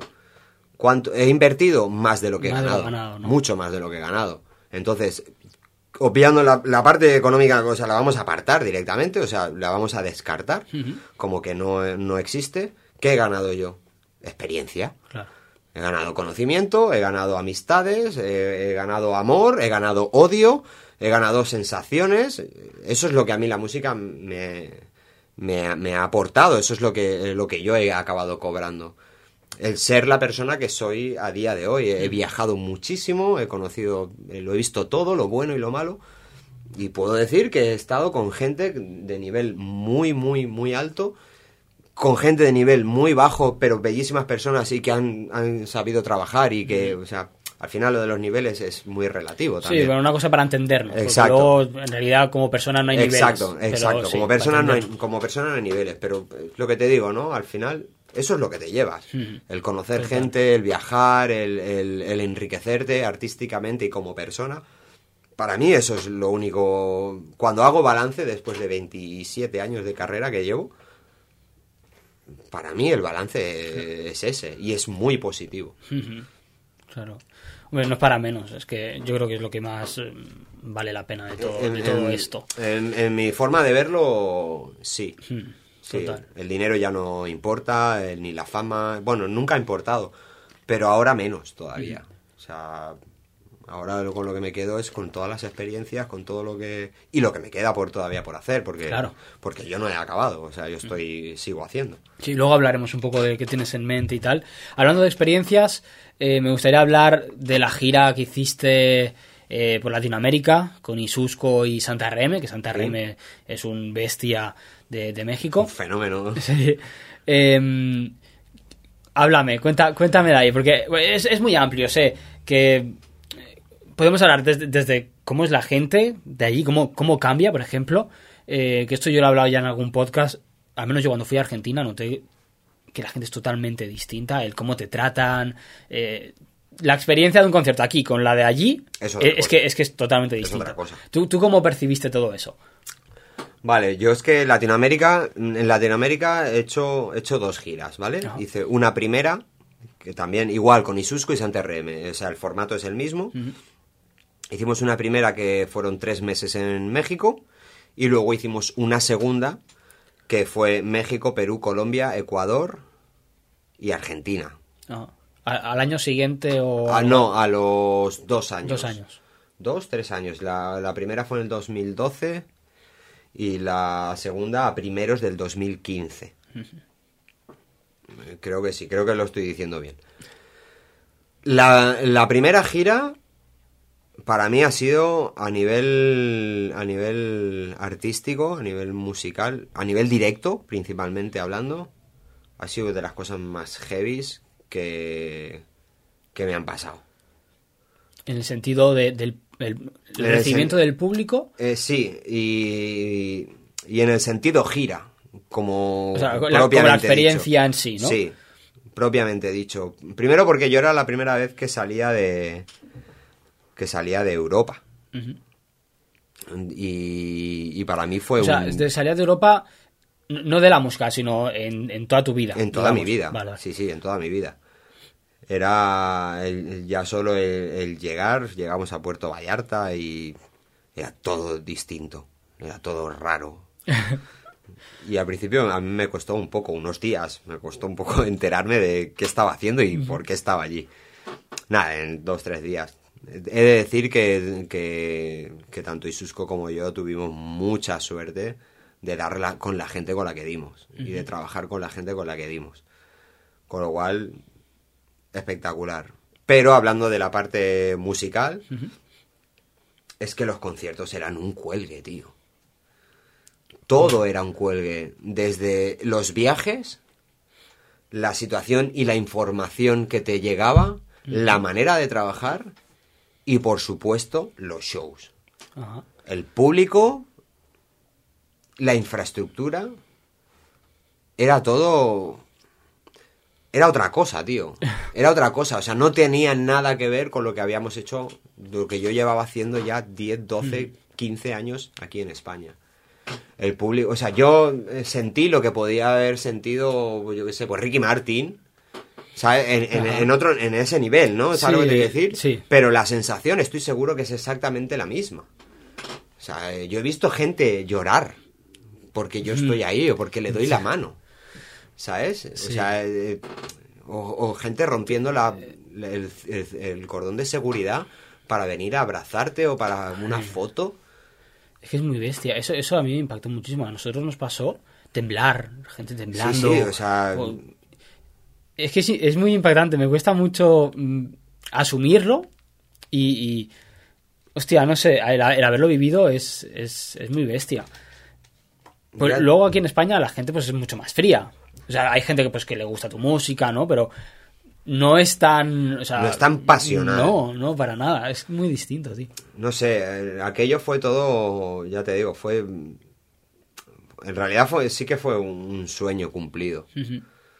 Si lo. En el momento lo. Porque también es verdad que yo los, los viajes que he hecho a Latinoamérica en realidad han sido muy con el enfoque que yo he hecho todo lo que he hecho aquí en España que es intentar eh, llevar toda la profesionalidad posible. Intentar, o sea, yo no me iba de vacaciones. Yo me iba a trabajar. Y yo siempre he ido con el concepto de que la música eh, me, me, la he tomado siempre como un trabajo y me la he tomado muy en serio. Yo todo lo que hago que ocupa horas de mi vida me lo tomo muy en serio. Y la música, quizá lo que más. Entonces, claro, aquello fue, ya te digo, una experiencia. Los viajes eran durísimos. Durísimos, eran, eran muy largos. ¿En qué los hacíais? ¿En, furgoneta, En una furgoneta. Eh, era muy raro porque igual algunos conciertos eh, íbamos con un grupo de gente, todos mexicanos. Íbamos como una crew, ¿no? De, de Peña, pero a algunos conciertos esa crew no entraba y íbamos eh, Isusco, Santa y yo, y ahí a lo mejor pues cogíamos un autobús, pero claro, es que México es muy grande. Y si te ibas de una punta, si te ibas del desierto a la selva, pues igual eran 18 horas de, de viaje. ¿Sabes? y, y, luego cogías un avión y te volvías a Guadalajara. Y de Guadalajara cogías un coche y te ibas a. Era, era muy trayero. Claro, el cuerpo lo tienes que notar. Luego da el show, ¿sabes? Que también es una, un despliegue de energía muy bestia. Sí, un, era un, pero muy guay. O sea, molaba. Ya te digo, todos los shows se, llenaban. Algunas eran salas grandes, otras eran más pequeñas.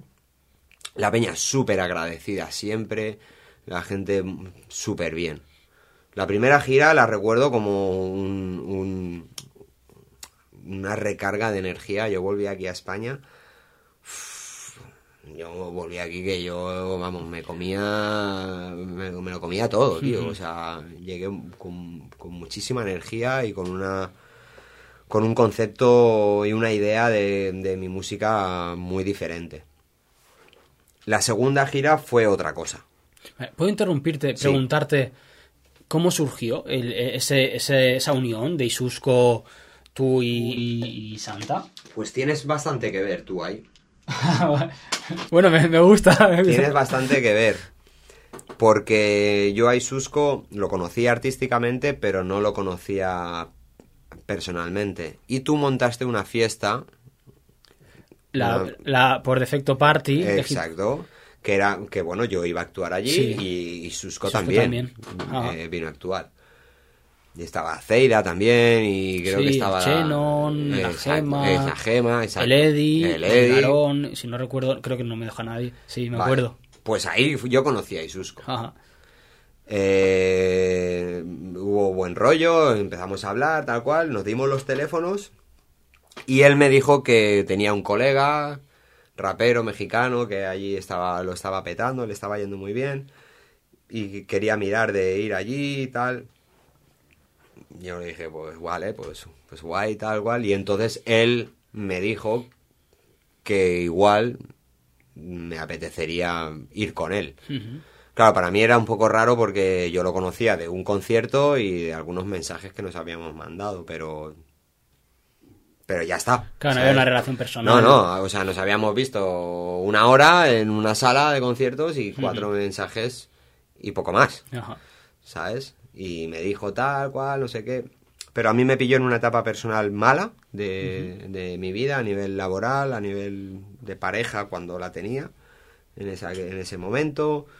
No estaba bien y, y me pareció que, que a lo mejor Un cambio de aires, ¿no? También en tu vida. que a lo no mejor esto, musical, esto sino- era lo que me hacía falta. Lo comenté a mis dos mejores amigos, que son Lidia y Andrés. Y Lidia, ellos- Lidia, la, la chica que Lidia, conozco. sí, sí, Lidia. Sí, la famosa Lidia. Muy conocida. Pues eh, Lidia para mí es una, una hermana y Andrés igual. Son mis dos mejores amigos. Y yo les pregunté, oye, y Susco me, me ha planteado que igual pues podría ir con él a Latinoamérica y hacer una gira por allí y tal cual. Y me dijeron, tío, pues igual es el momento de... No tienes nada que te ate y estás prácticamente sin curro y, y tal. Lo comenté con mi familia, me avalaron todos y, y me fui. Adelante. Y ya te digo, me fui, me fui derrotado y volví siendo el puto amo del planeta. O sea, volví con muchísima energía, con muchísimas ganas de trabajar, de hacer música, de, de ponerme las pilas y, y de hacer. Y así fue como yo eh, conocí a Isusco y a Santa, pues ya a raíz Claro, de confirmar de que íbamos a ir, pues ya nos agregamos en redes sociales, empezamos a hablar. Santa es una persona espectacular. Muy, sí, muy buena persona un también. tío majísimo, un tío que te abre las puertas de su casa, que, bueno, es que para todo, sinceramente, o sea, yo me tengo que quitar el sombrero con ese chaval, porque de verdad que un tío entregado a su trabajo y a sus amigos y a su familia. O sea, es, es un hombre, es un señor. Es lo que yo denomino, es un señor. Ya. Sí, sí, Santa, Santa a mí me cae muy bien. Lo conocí, vino con su pareja que ganó un premio para grabar en el buque con Sí, Porta y tal. Estuvimos grabando sí. ahí. Y la verdad es que ambos, la pareja en sí, Sí, muy bien. tengo muy buena verdad, relación muy también bien. Mm. con, con ella. Así que muy guay. Y entonces, eh, vi- viniste a tope ¿Sí? Y dices la segunda experiencia, ya dos, dos añitos así más tarde, Sí. fuiste y fue algo distinto. Sí, fue algo distinto, no a nivel de show, a nivel de los shows de puta madre igual, todo igual, en eso bien, con Isusco la verdad es que hemos trabajado, nos hemos compenetrado bien. Los shows eh, allí, de hecho, había peña que no tenía ni puta idea de que hacía un mes que nos conocíamos prácticamente. O sea, y yo lo que hicimos fue un, un show híbrido de cosas mías con cosas suyas. Lo ensayamos muchísimo, muchísimo, muchísimo. Y el primer ¿Os show. reunisteis eh, Sí, sí, yo me, a Pamplona yo me o fui a, yo me fui a Pamplona y él, yo no estaba trabajando y me pude ir a Pamplona y él estaba trabajando, pero, pero pudimos organizar horarios y toda la historia, yo me quedé en su casa y yo pues literalmente estudiando eh, todo y preparando todo lo que habíamos eh, hecho con él y, y luego pues ensayar, ensayar, ensayar, ensayar, ensayar y cuando hicimos el primer show parecía que llevábamos juntos toda la vida. O sea, nadie notó que Isusco y yo apenas hacíamos un mes o dos que, que nos conocíamos. Ya ves. O sea, hubo 15 días de, de trabajo, pero de trabajo de, trabajo de- de química que 10, tuvo que 12 funcionar. horas de preparar todo, los movimientos de escenario, aparte de las canciones que yo, yo no me sabía su repertorio, nada de su repertorio. Yo había escuchado canciones suyas, pero no me las sabía. Ajá. Y el de las mías tampoco. ¿Y qué, qué tal seguir a Isusko? Porque Isusko es un tío muy energético encima del escenario, pero muy energético. Bueno, eh, yo, yo me adapté bien a él y él conmigo también. Al final, o sea, yo creo que, que cuando ya llevas muchos años, o sea, yo creo que yo me adapté bien a él y él también. O sea, yo creo que subí revoluciones Ujú. para ponerme en su punto y él bajó un poco de revoluciones para ponerse en el mío. poco trabajo en equipo, ¿no? Sí, Ok, hemos tenido un pequeño problema técnico. Eh, nos hemos dado cuenta un poquito más tarde, ya habíamos contado bastantes cosas, pero me parece muy interesante, así que me gustaría hacer un, un pequeño resumen. Estábamos ahí hablando un poco de, de, mm, de Isusco, de cómo os eh, acomodasteis uno con el otro, y luego estábamos contando un poco la experiencia de la segunda vez, de la segunda gira por Latinoamérica, que no fue tan positiva. Hubo ahí algunos problemas económicos por robos. Sí. Ha- Haznos un resumen. Bueno, eh, principalmente es eso, un poco lo que me estás diciendo, ¿no? Que, que la primera fue muy nutritiva y fue muy activa y tal, pero la segunda, a nivel de shows y todo eso, estuvo de puta madre, estuvo muy bien, pero a nivel personal fue, fue cargante, fue cargante porque yo me fui de aquí eh, eh, teniendo pareja y ella pues no lo estaba llevando bien. El tema de pues de la separación, de la distancia, del el tema de los horarios, la diferencia horaria y tal.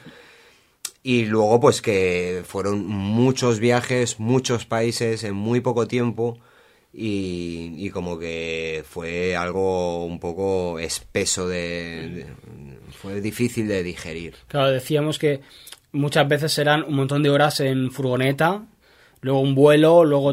¿no? Exacto, Es- es era, era continuamente llevar una maleta de 30 kilos encima para hacer eh, viajes. eh, aparte, pasabas de un país a otro, diferentes eh, eh, zonas horarias.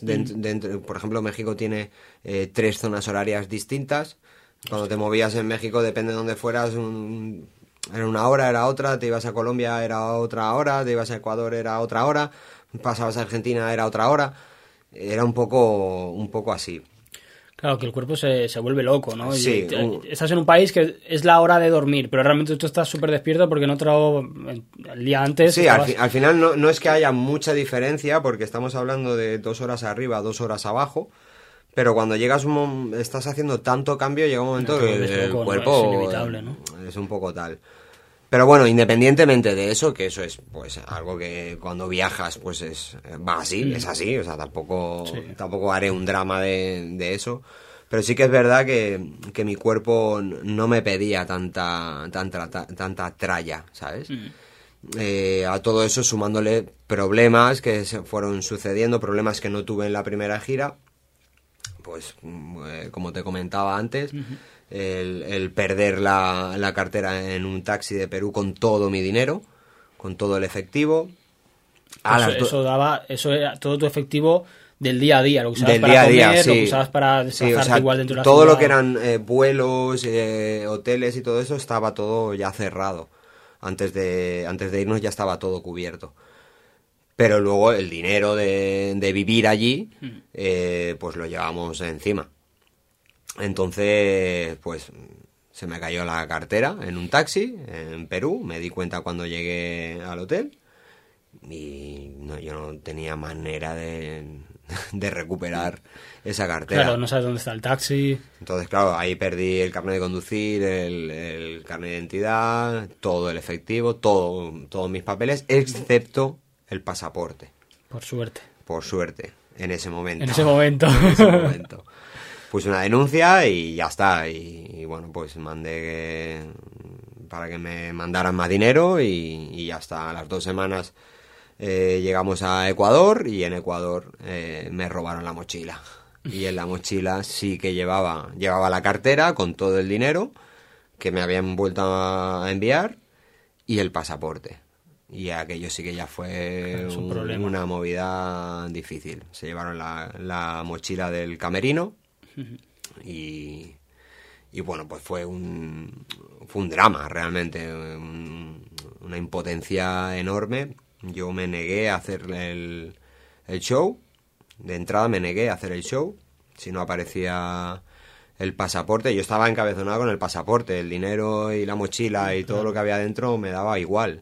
Claro, Entre el- comillas, el- ¿no? claro, pero el problema gordo es. El problema es el pasaporte porque nosotros teníamos todos los vuelos enlazados y porque era lo único que yo tenía que certificaba quién yo era y, y, y donde yo podía tener margen para cualquier cosa. Claro. Eh, y entonces el perder el pasaporte era un, era un problema grave. Además coincidía que caía en fin de semana y para hacer cualquier trámite para la embajada, para todo, era un problemón enorme. Yo a los dos días tenía que volar a Colombia, creo que era, y no tenía pasaporte y tenía todos los vuelos entrelazados. Si perdía uno, lo perdía todo. Eh, al final conseguimos eh, contactar con la persona a través de terceros, porque la persona no dio la cara, afortunadamente para él, y, y conseguí recuperar la mochila con todo lo que tenía, exceptuando el efectivo, el dinero. Efectivo. El dinero se lo quedó, el, su normal ese, pero... Pero bueno, Pero al menos tenías el pasaporte El y podías eh, lo con recuperé. la gira bien. ya a, a mí mismo me dije que no, no, iba, no iba a pedir que me mandaran más dinero. Que bueno, el dinero que realmente que me estaban mandando era dinero mío, ¿no? Pero igualmente dije que si tenía que ser así, pues así iba a ser. Y, y aguanté con lo que iba sacando de los shows, de la venta, merchandising. O sea, ya, entonces lo que quedaba de gira era con eso, con el dinero que te dan. Has hecho un show, te has ganado X dinero, Y es el con, que y con eso es- exactamente. Y era, era justillo. Bueno, O lo llevaste eh, bien.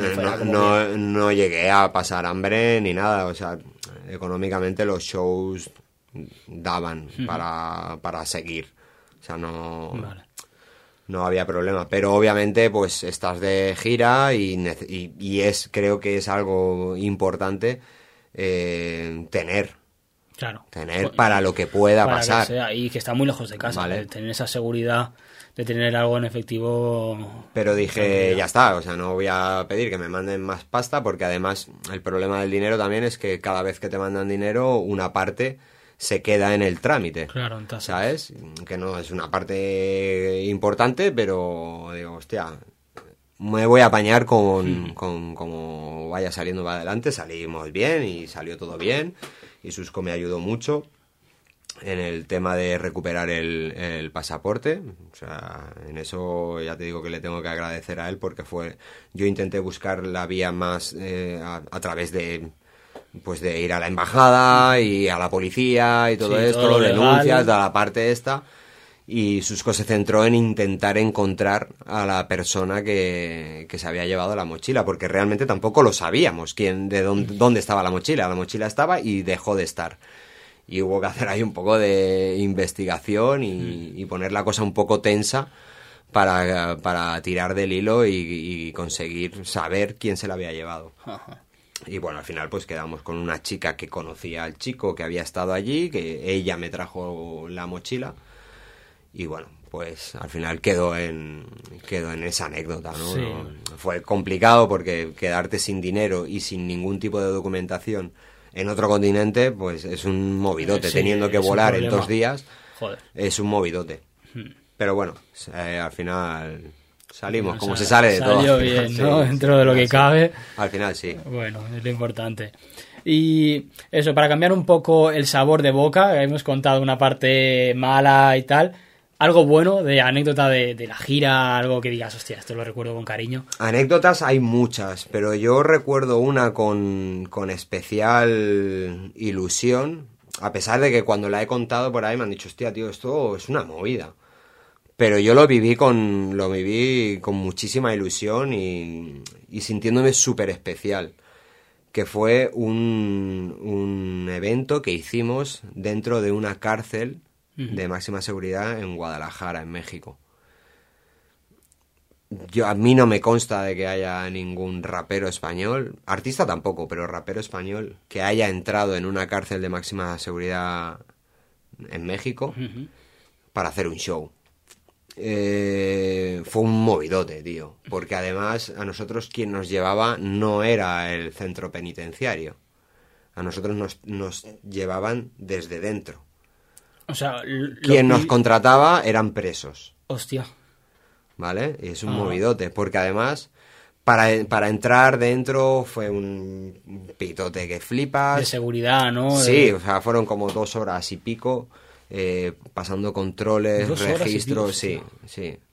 De hecho, como tres o cuatro kilómetros antes de llegar a la cárcel, ya ahí está el pri- la primera parada, donde pues registros de vehículos, de Y todo. es una cárcel que está, entiendo entonces, apartada de, de todo. Está en Guadalajara, una ciudad grande de, México, es muy grande, pero sí, estaba como un poco a las, a- a las afueras. Ajá. Claro, es una cárcel que no son como las cárceles de aquí, ¿sabes? Eso te iba a preguntar, que tienen ¿Sabes? fama de es, ser o- más, es otra cosa. más complicadas. ¿sabes? Es otra cosa. Mm. Eran con el tema de la vestimenta, tenías que ir con ropa oscura, porque allí los presos todos van con ropa clara para estar continuamente localizable. Y, y me llamó mucho la atención, por ejemplo, que nosotros cuando ya pasamos todos los controles, no podíamos llevar teléfonos, dinero, reloj, no podíamos llevar nada. La ropa puesta sin, sin nada. Cadenas, anillos, Nada, todo fuera. Nada, todo fuera. Me llamó mucho la atención que una vez nosotros pasamos todos los controles y entramos en el patio, la policía se lava las manos. Y nosotros pasamos a estar a cargo de los reclusos. Hostias. Entonces nosotros teníamos un séquito de reclusos que eran nuestra seguridad. Joder. Y eran los que nos llevaban hacia el- la zona del patio, en la zona donde habían montado un chiringuito de recursos Limitados. limitadísimos. Prácticamente el equipo con el que yo podía haber estado actuando cuando tenía 16, 15, 16 años. O sea, micros chungos y unos altavoces allí, sin monitores, nada. Pero la peña, tío, la peña súper agradecida. Sí. Sí, tío. eh, la peña súper simpática, agradable. Mm, había todo tipo de, de gente, o sea, todo tipo de personas de diferente edad. Desde te encontrabas el grupillo, pues los típicos con todas las caras tatuadas, ¿sabes? Los malandros, ¿no? En- entre comillas, ¿no? Como veías chavales jóvenes, señores mayores, de todo tipo. Y, y era un contraste, tío, brutal. Pero además súper agradecidos. Llevamos unos cuantos CDs. eh, ¿Os dejaron para- pasar los CDs? Sí, nos dejaron pasar los CDs que nos duraron el camino de- desde la puerta hasta llegar al- a la zona del escenario. O sea, ahí ya los En el patio todo el rato. Sí, sí, porque estaban estaban súper ansiosos, pero bien, ¿sabes? Ah. O sea, muy respetuosos. Ujú. Y fue, para mí fue una experiencia que yo no voy a olvidar en la vida. O sea, Hombre, haber podido entrar ahí, en una cárcel de máxima seguridad, en México, que bueno, nosotros aquí los europeos pues somos unos señoritos y tenemos un concepto de todo muy distorsionado de cómo es en el resto del mundo. Y, y yo aprendí muchísimo de aquello, tío. Fue una experiencia vital. súper- para mí fue uno de los eventos que más me impactó, ya no te digo de la gira, sino de toda mi carrera. De todo. Mira que he actuado en festivales delante de miles de personas, he hecho mil cosas, de mil movidas, pero esa eh, me acuerdo muchas veces a día de hoy. Mira que ya han pasado como cinco o seis años. Ajá. Eh, Para mí esa fue una de, la- una de las experiencias, hicimos como cinco o seis temas, no hicimos más, pero fue muy bonito, nos regalaron unas pulseritas, los presos, Ya y, y ya te digo, una experiencia brutal, el poder entrar, el poder actuar y el poder conocer a aquella gente y ver un poco la realidad de allí, ¿sabes? de cómo están viviendo, cómo lo están Sí, pasando. tío. Claro, y supongo que ellos contentos porque no sé qué actividades pueden tener ahí dentro, pero supongo que sería como algo muy nuevo y algo muy fuera de lo especial para habitual, ellos, ¿no? claro. Seguramente. Claro, ya te digo que se les, o sea, se veía que estaban muy agradecidos. De, de, de la movida. En ningún momento, en ningún momento pasamos ningún tipo de miedo ni de peligro. Nada tenso, nada de nada. Porque al final es lo que te digo, tú tienes un concepto europeo y tú tienes la mentalidad de que vas a una cárcel de Latinoamérica, ¿no? Que es, o sea, de automáticamente te viene... Sí, que te van a amenazar con que te- algo. automáticamente te en- vienen películas de lo que sí, tú ves sí, en el sí, cine. claro. Y se asemeja mucho en estética a lo que tú Ajá. ves en el cine. Pero, pero realmente, hostia, la peña es muy guay o sea, y, y- y muy agradecida y ya te digo, para mí ha sido una de las experiencias a nivel musical más impactantes de, de mi vida y mira que he, he vivido cosas, ¿eh? pues para mí creo que me quedo con esa. Qué guay, tío. Y luego pudisteis hablar con ellos un poco más. Sí, o sea, nos quedamos un estuvisteis rato, teníamos un tiempo limitado, no sé si estuvimos, igual estuvimos en total un par de horas dentro. O sea, tardamos más en entrar y en salir. Que lo que estabais Porque dentro, luego ¿no? hubieron registros también para salir y bueno, tenían que mirar todo el equipo porque los platos y la mesa sí que las llevábamos nosotros. Y bueno, hubo mucho registro, tanto para entrar como para salir. Luego dentro fue el rato del show, estar un rato y, y ya nos tuvimos que ir. Pero ya te digo que fue algo muy bonito, tío, de, Qué guay, de tío. pasar y de vivirlo. Qué guapo. ¿Y la, la gente de seguridad bien? ¿O también es como las pelis súper estirados de... Bueno, eh, no sé hasta qué punto con, con unos o con otros te hacen el papel, ¿sabes? Porque al final a nosotros se nos nota que no somos de allí, se nos nota que, que somos europeos y ah, yo no, no, o sea, no tengo nada que contar en cuanto a que No, normal, todo normal y ni ya. bien ni mal, normal. Estupendo. Eh, no sé luego con la gente de allí Ya, bueno, porque bueno, todos sabemos la corrupción que hay Mm. en Latinoamérica, en las instituciones, en la policía, en la política. Pues imagino que, Sí, en algo- un centro algo, penitenciario claro. Tiene que estar complicado. cerca de eso. Pero yo- igual que sí que te digo que yo en la calle sí lo he visto eso, en el centro penitenciario no lo vi. O sea, fue todo muy protocolario, ¿sabes? Y hablando así de seguridad en la calle, ya que has visto algo raro, pues siempre dicen, cuando estás en Latinoamérica ves con mucho cuidado. O sea, por ejemplo, Argentina, yo creo que México es más peligroso que Argentina, no sé si estoy equivocado o no, pero es lo que tengo entendido. Y ya, por ejemplo, en Argentina, yo fui por la noche de, de la sala al, al monumento blanco y tal, este, ahora no me acuerdo, el Sí, obelisco. obelisco. Y, y me dijeron, ¿cómo haces ir tú solo por la noche y tal? Y me, me acompañaron gente que, del público que, que vino con nosotros. Supongo que México pues es un poco peor. ¿Viste, viste algo? ¿Pasaste Sí. alguna...? Sí, eh, he visto en todos lados. De hecho, he pasado. Yo he pasado miedo solo tres veces. En seis meses. Tres veces.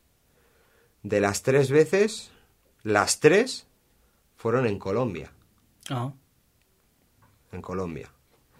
México es, México es más complicado que cualquiera de los otros países donde yo estaba. Lo que pasa es que en México íbamos con gente que Gente se sabía allí, mover. ¿no? Y- A nosotros eh, siempre teníamos una persona que velaba por nuestra seguridad, tanto en la primera vez que fuimos como en la segunda. Estábamos muy bien atendidos y, y la gente con la que íbamos era maravillosa. Entonces, mm, miedo de, de que nos pasara. ¿Que, que te enteras de cosas, que ves cosas y todo eso, sí, muchas.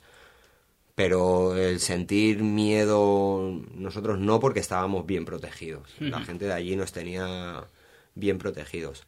Colombia es otra historia. Porque Colombia, los que venían con nosotros también eran visitantes. ya. ¿sabes? Y tuvimos, o sea, no, no nos pasó nada directamente, pero nos vimos en, en tres marrones así que te los encuentras sin darte cuenta. Y de meterte en una zona donde no Donde debías haberte metido y, y- y- y bueno, pues ahora es una lotería. ¿sabes? Una fue yendo al aeropuerto desde Medellín para coger un avión a, a Bogotá. De hecho, perdimos el vuelo. Por este... No por este, porque fuimos tarde al aeropuerto. mm, Pero bueno, perdimos el vuelo. y, y de ahí tuvimos que coger unos taxis. Pasamos por una zona eh, que era el autobús que nos llevaba al aeropuerto. Ajá. Y esa zona era muy chunga. Era- pero además era, era como la feria del, del, del malandro, como digo yo. ¿Sabes? La típica película que ves am, americana donde ves al pringaillo en el centro y, y- y un montón de prostitutas, de junkies, drogadictos, eh, gente que tú ves que te están mirando tal cual. Sí, que algo no va bien. Pues ¿no? acabamos ahí, ¿sabes? En, en- en el festival de, de la delincuencia. Acabamos en medio de todo eso.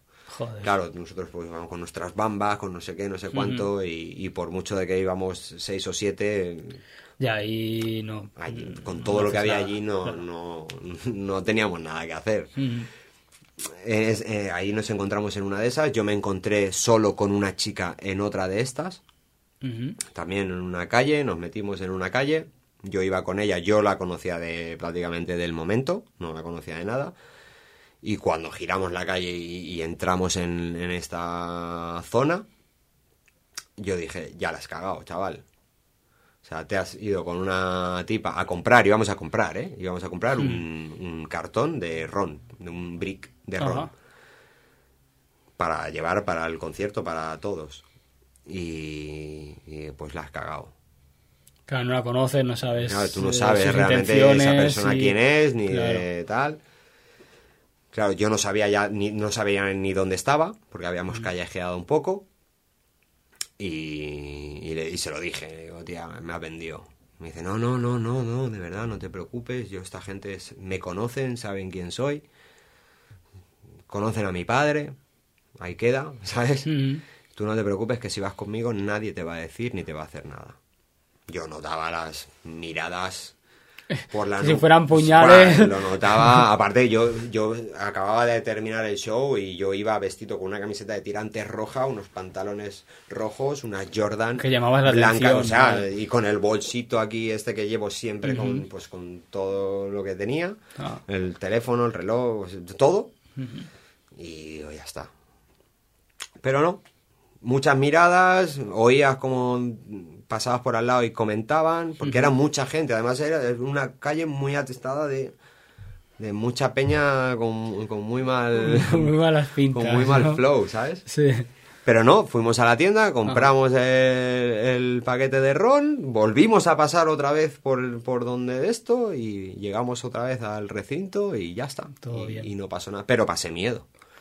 Porque estaba solo. Ya. O sea, aunque hubiese estado acompañado, hubiese- pasado miedo. Hombre, eso intimida. ¿sabes? Porque te ves... eh, bueno, es que ahora mismo eh, yo aquí no puedo... No tengo margen. ¿sabes? Ya, ya, a lo mejor es rendirte, que te hagan lo que tengas No, que hacerte y, no- no tengo y salir de margen. ahí.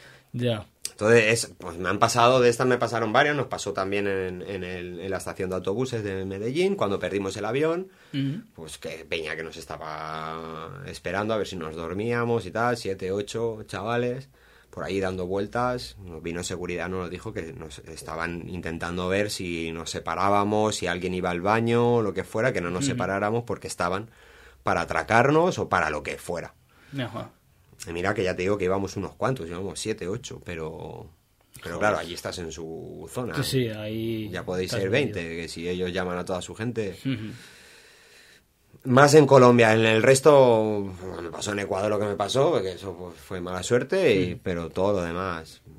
Bien, he visto y he vivido muchas cosas. Lo que pasa es que al final cuando vuelves, pues siempre te queda Claro, la te queda- te sonrisa, queda ¿no? lo bueno decir- más que, claro. Al final son experiencias, yo no, a mí no me ha pasado nada, a mí todo el mundo, todos artistas, eh, promotores, managers, gente de sala, todo el mundo nos ha tratado súper bien, es- estoy muy, muy contento de haber hecho esos viajes, simplemente pues ya vine, vine, volví cansado, con ganas de parar, porque ya, ya estaba bien.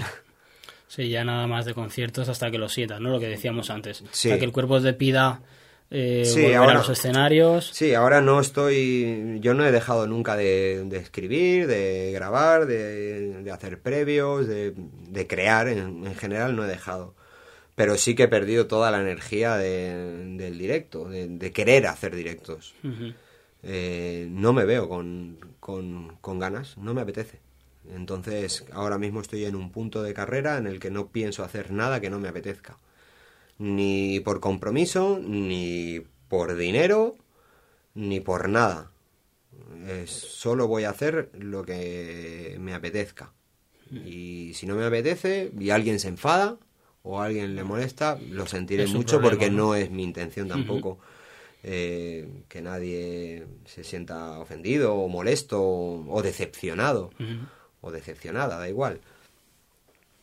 mi cuerpo me pide escribir, grabar, trabajar con ahora mismo con Cristóbal, que es con quien estoy, y crear. Y sí que voy a ir sacando temas nuevos antes de que antes de que llegue el verano, por lo menos uno va a salir con videoclip y, y a partir de ahí va a haber un, un goteo continuo de, de temas nuevos porque los tengo. Están, están hechos, los que no están terminados de grabar, tengo los previos, pero tengo material para sacar y lo iré sacando. Y cuando el cuerpo me diga, chaval, ponte a ensayar que vamos a montar un show, Pues para pues lo haré y ya está. Estupendo. Y me gustaría, nada, que me ha parecido bonito, creo que no lo hemos dicho antes del, del corte. Ahora estás trabajando con un productor con el que trabajaste en Magnatiz y ahora, de 20 años más tarde, habéis retomado contacto Sí. y habéis eh, fluido muy bien y Sí. es con quien estás trabajando principalmente lo que es el grabación y mezcla, ¿no? Eso, el sonido. Sí, eh, esto viene a raíz de, o sea, yo empecé a trabajar con, con Cristóbal, yo llevo muchos años con Kansi, trabajando con él, eh, sigue siendo mi compañero, mi socio, pero yo, me, yo ya me veía en una, en una posición cómoda y poco creativa. O sea, estaba, estaba elaborando por elaborar, estaba escribiendo y grabando previos y temas eh, sin, sin la flipada, eso que hablábamos antes eh, fuera de las cámaras, ¿no? Sí. Es muy importante y es muy necesario fliparte.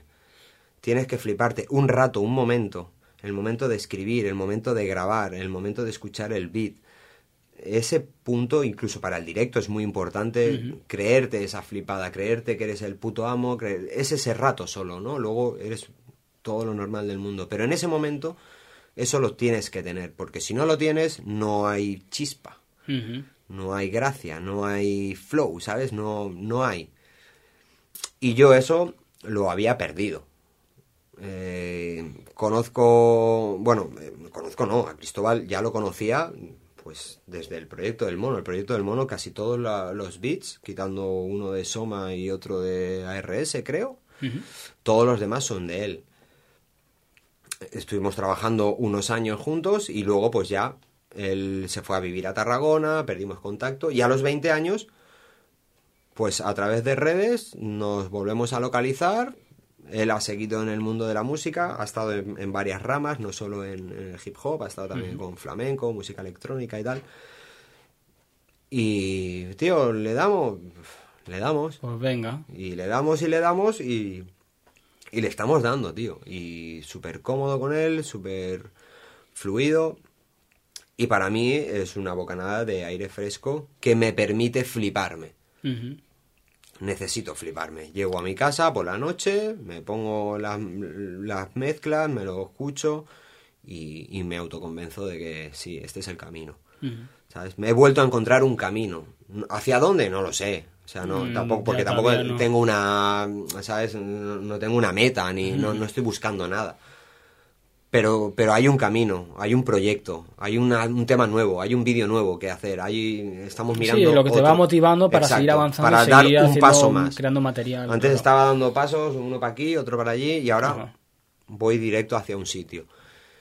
Y estoy muy contento y muy agradecido con, con Cristóbal por, por reaparecer y, y por ser tan genial y hacerme, hacerme recuperar esa energía que necesitaba.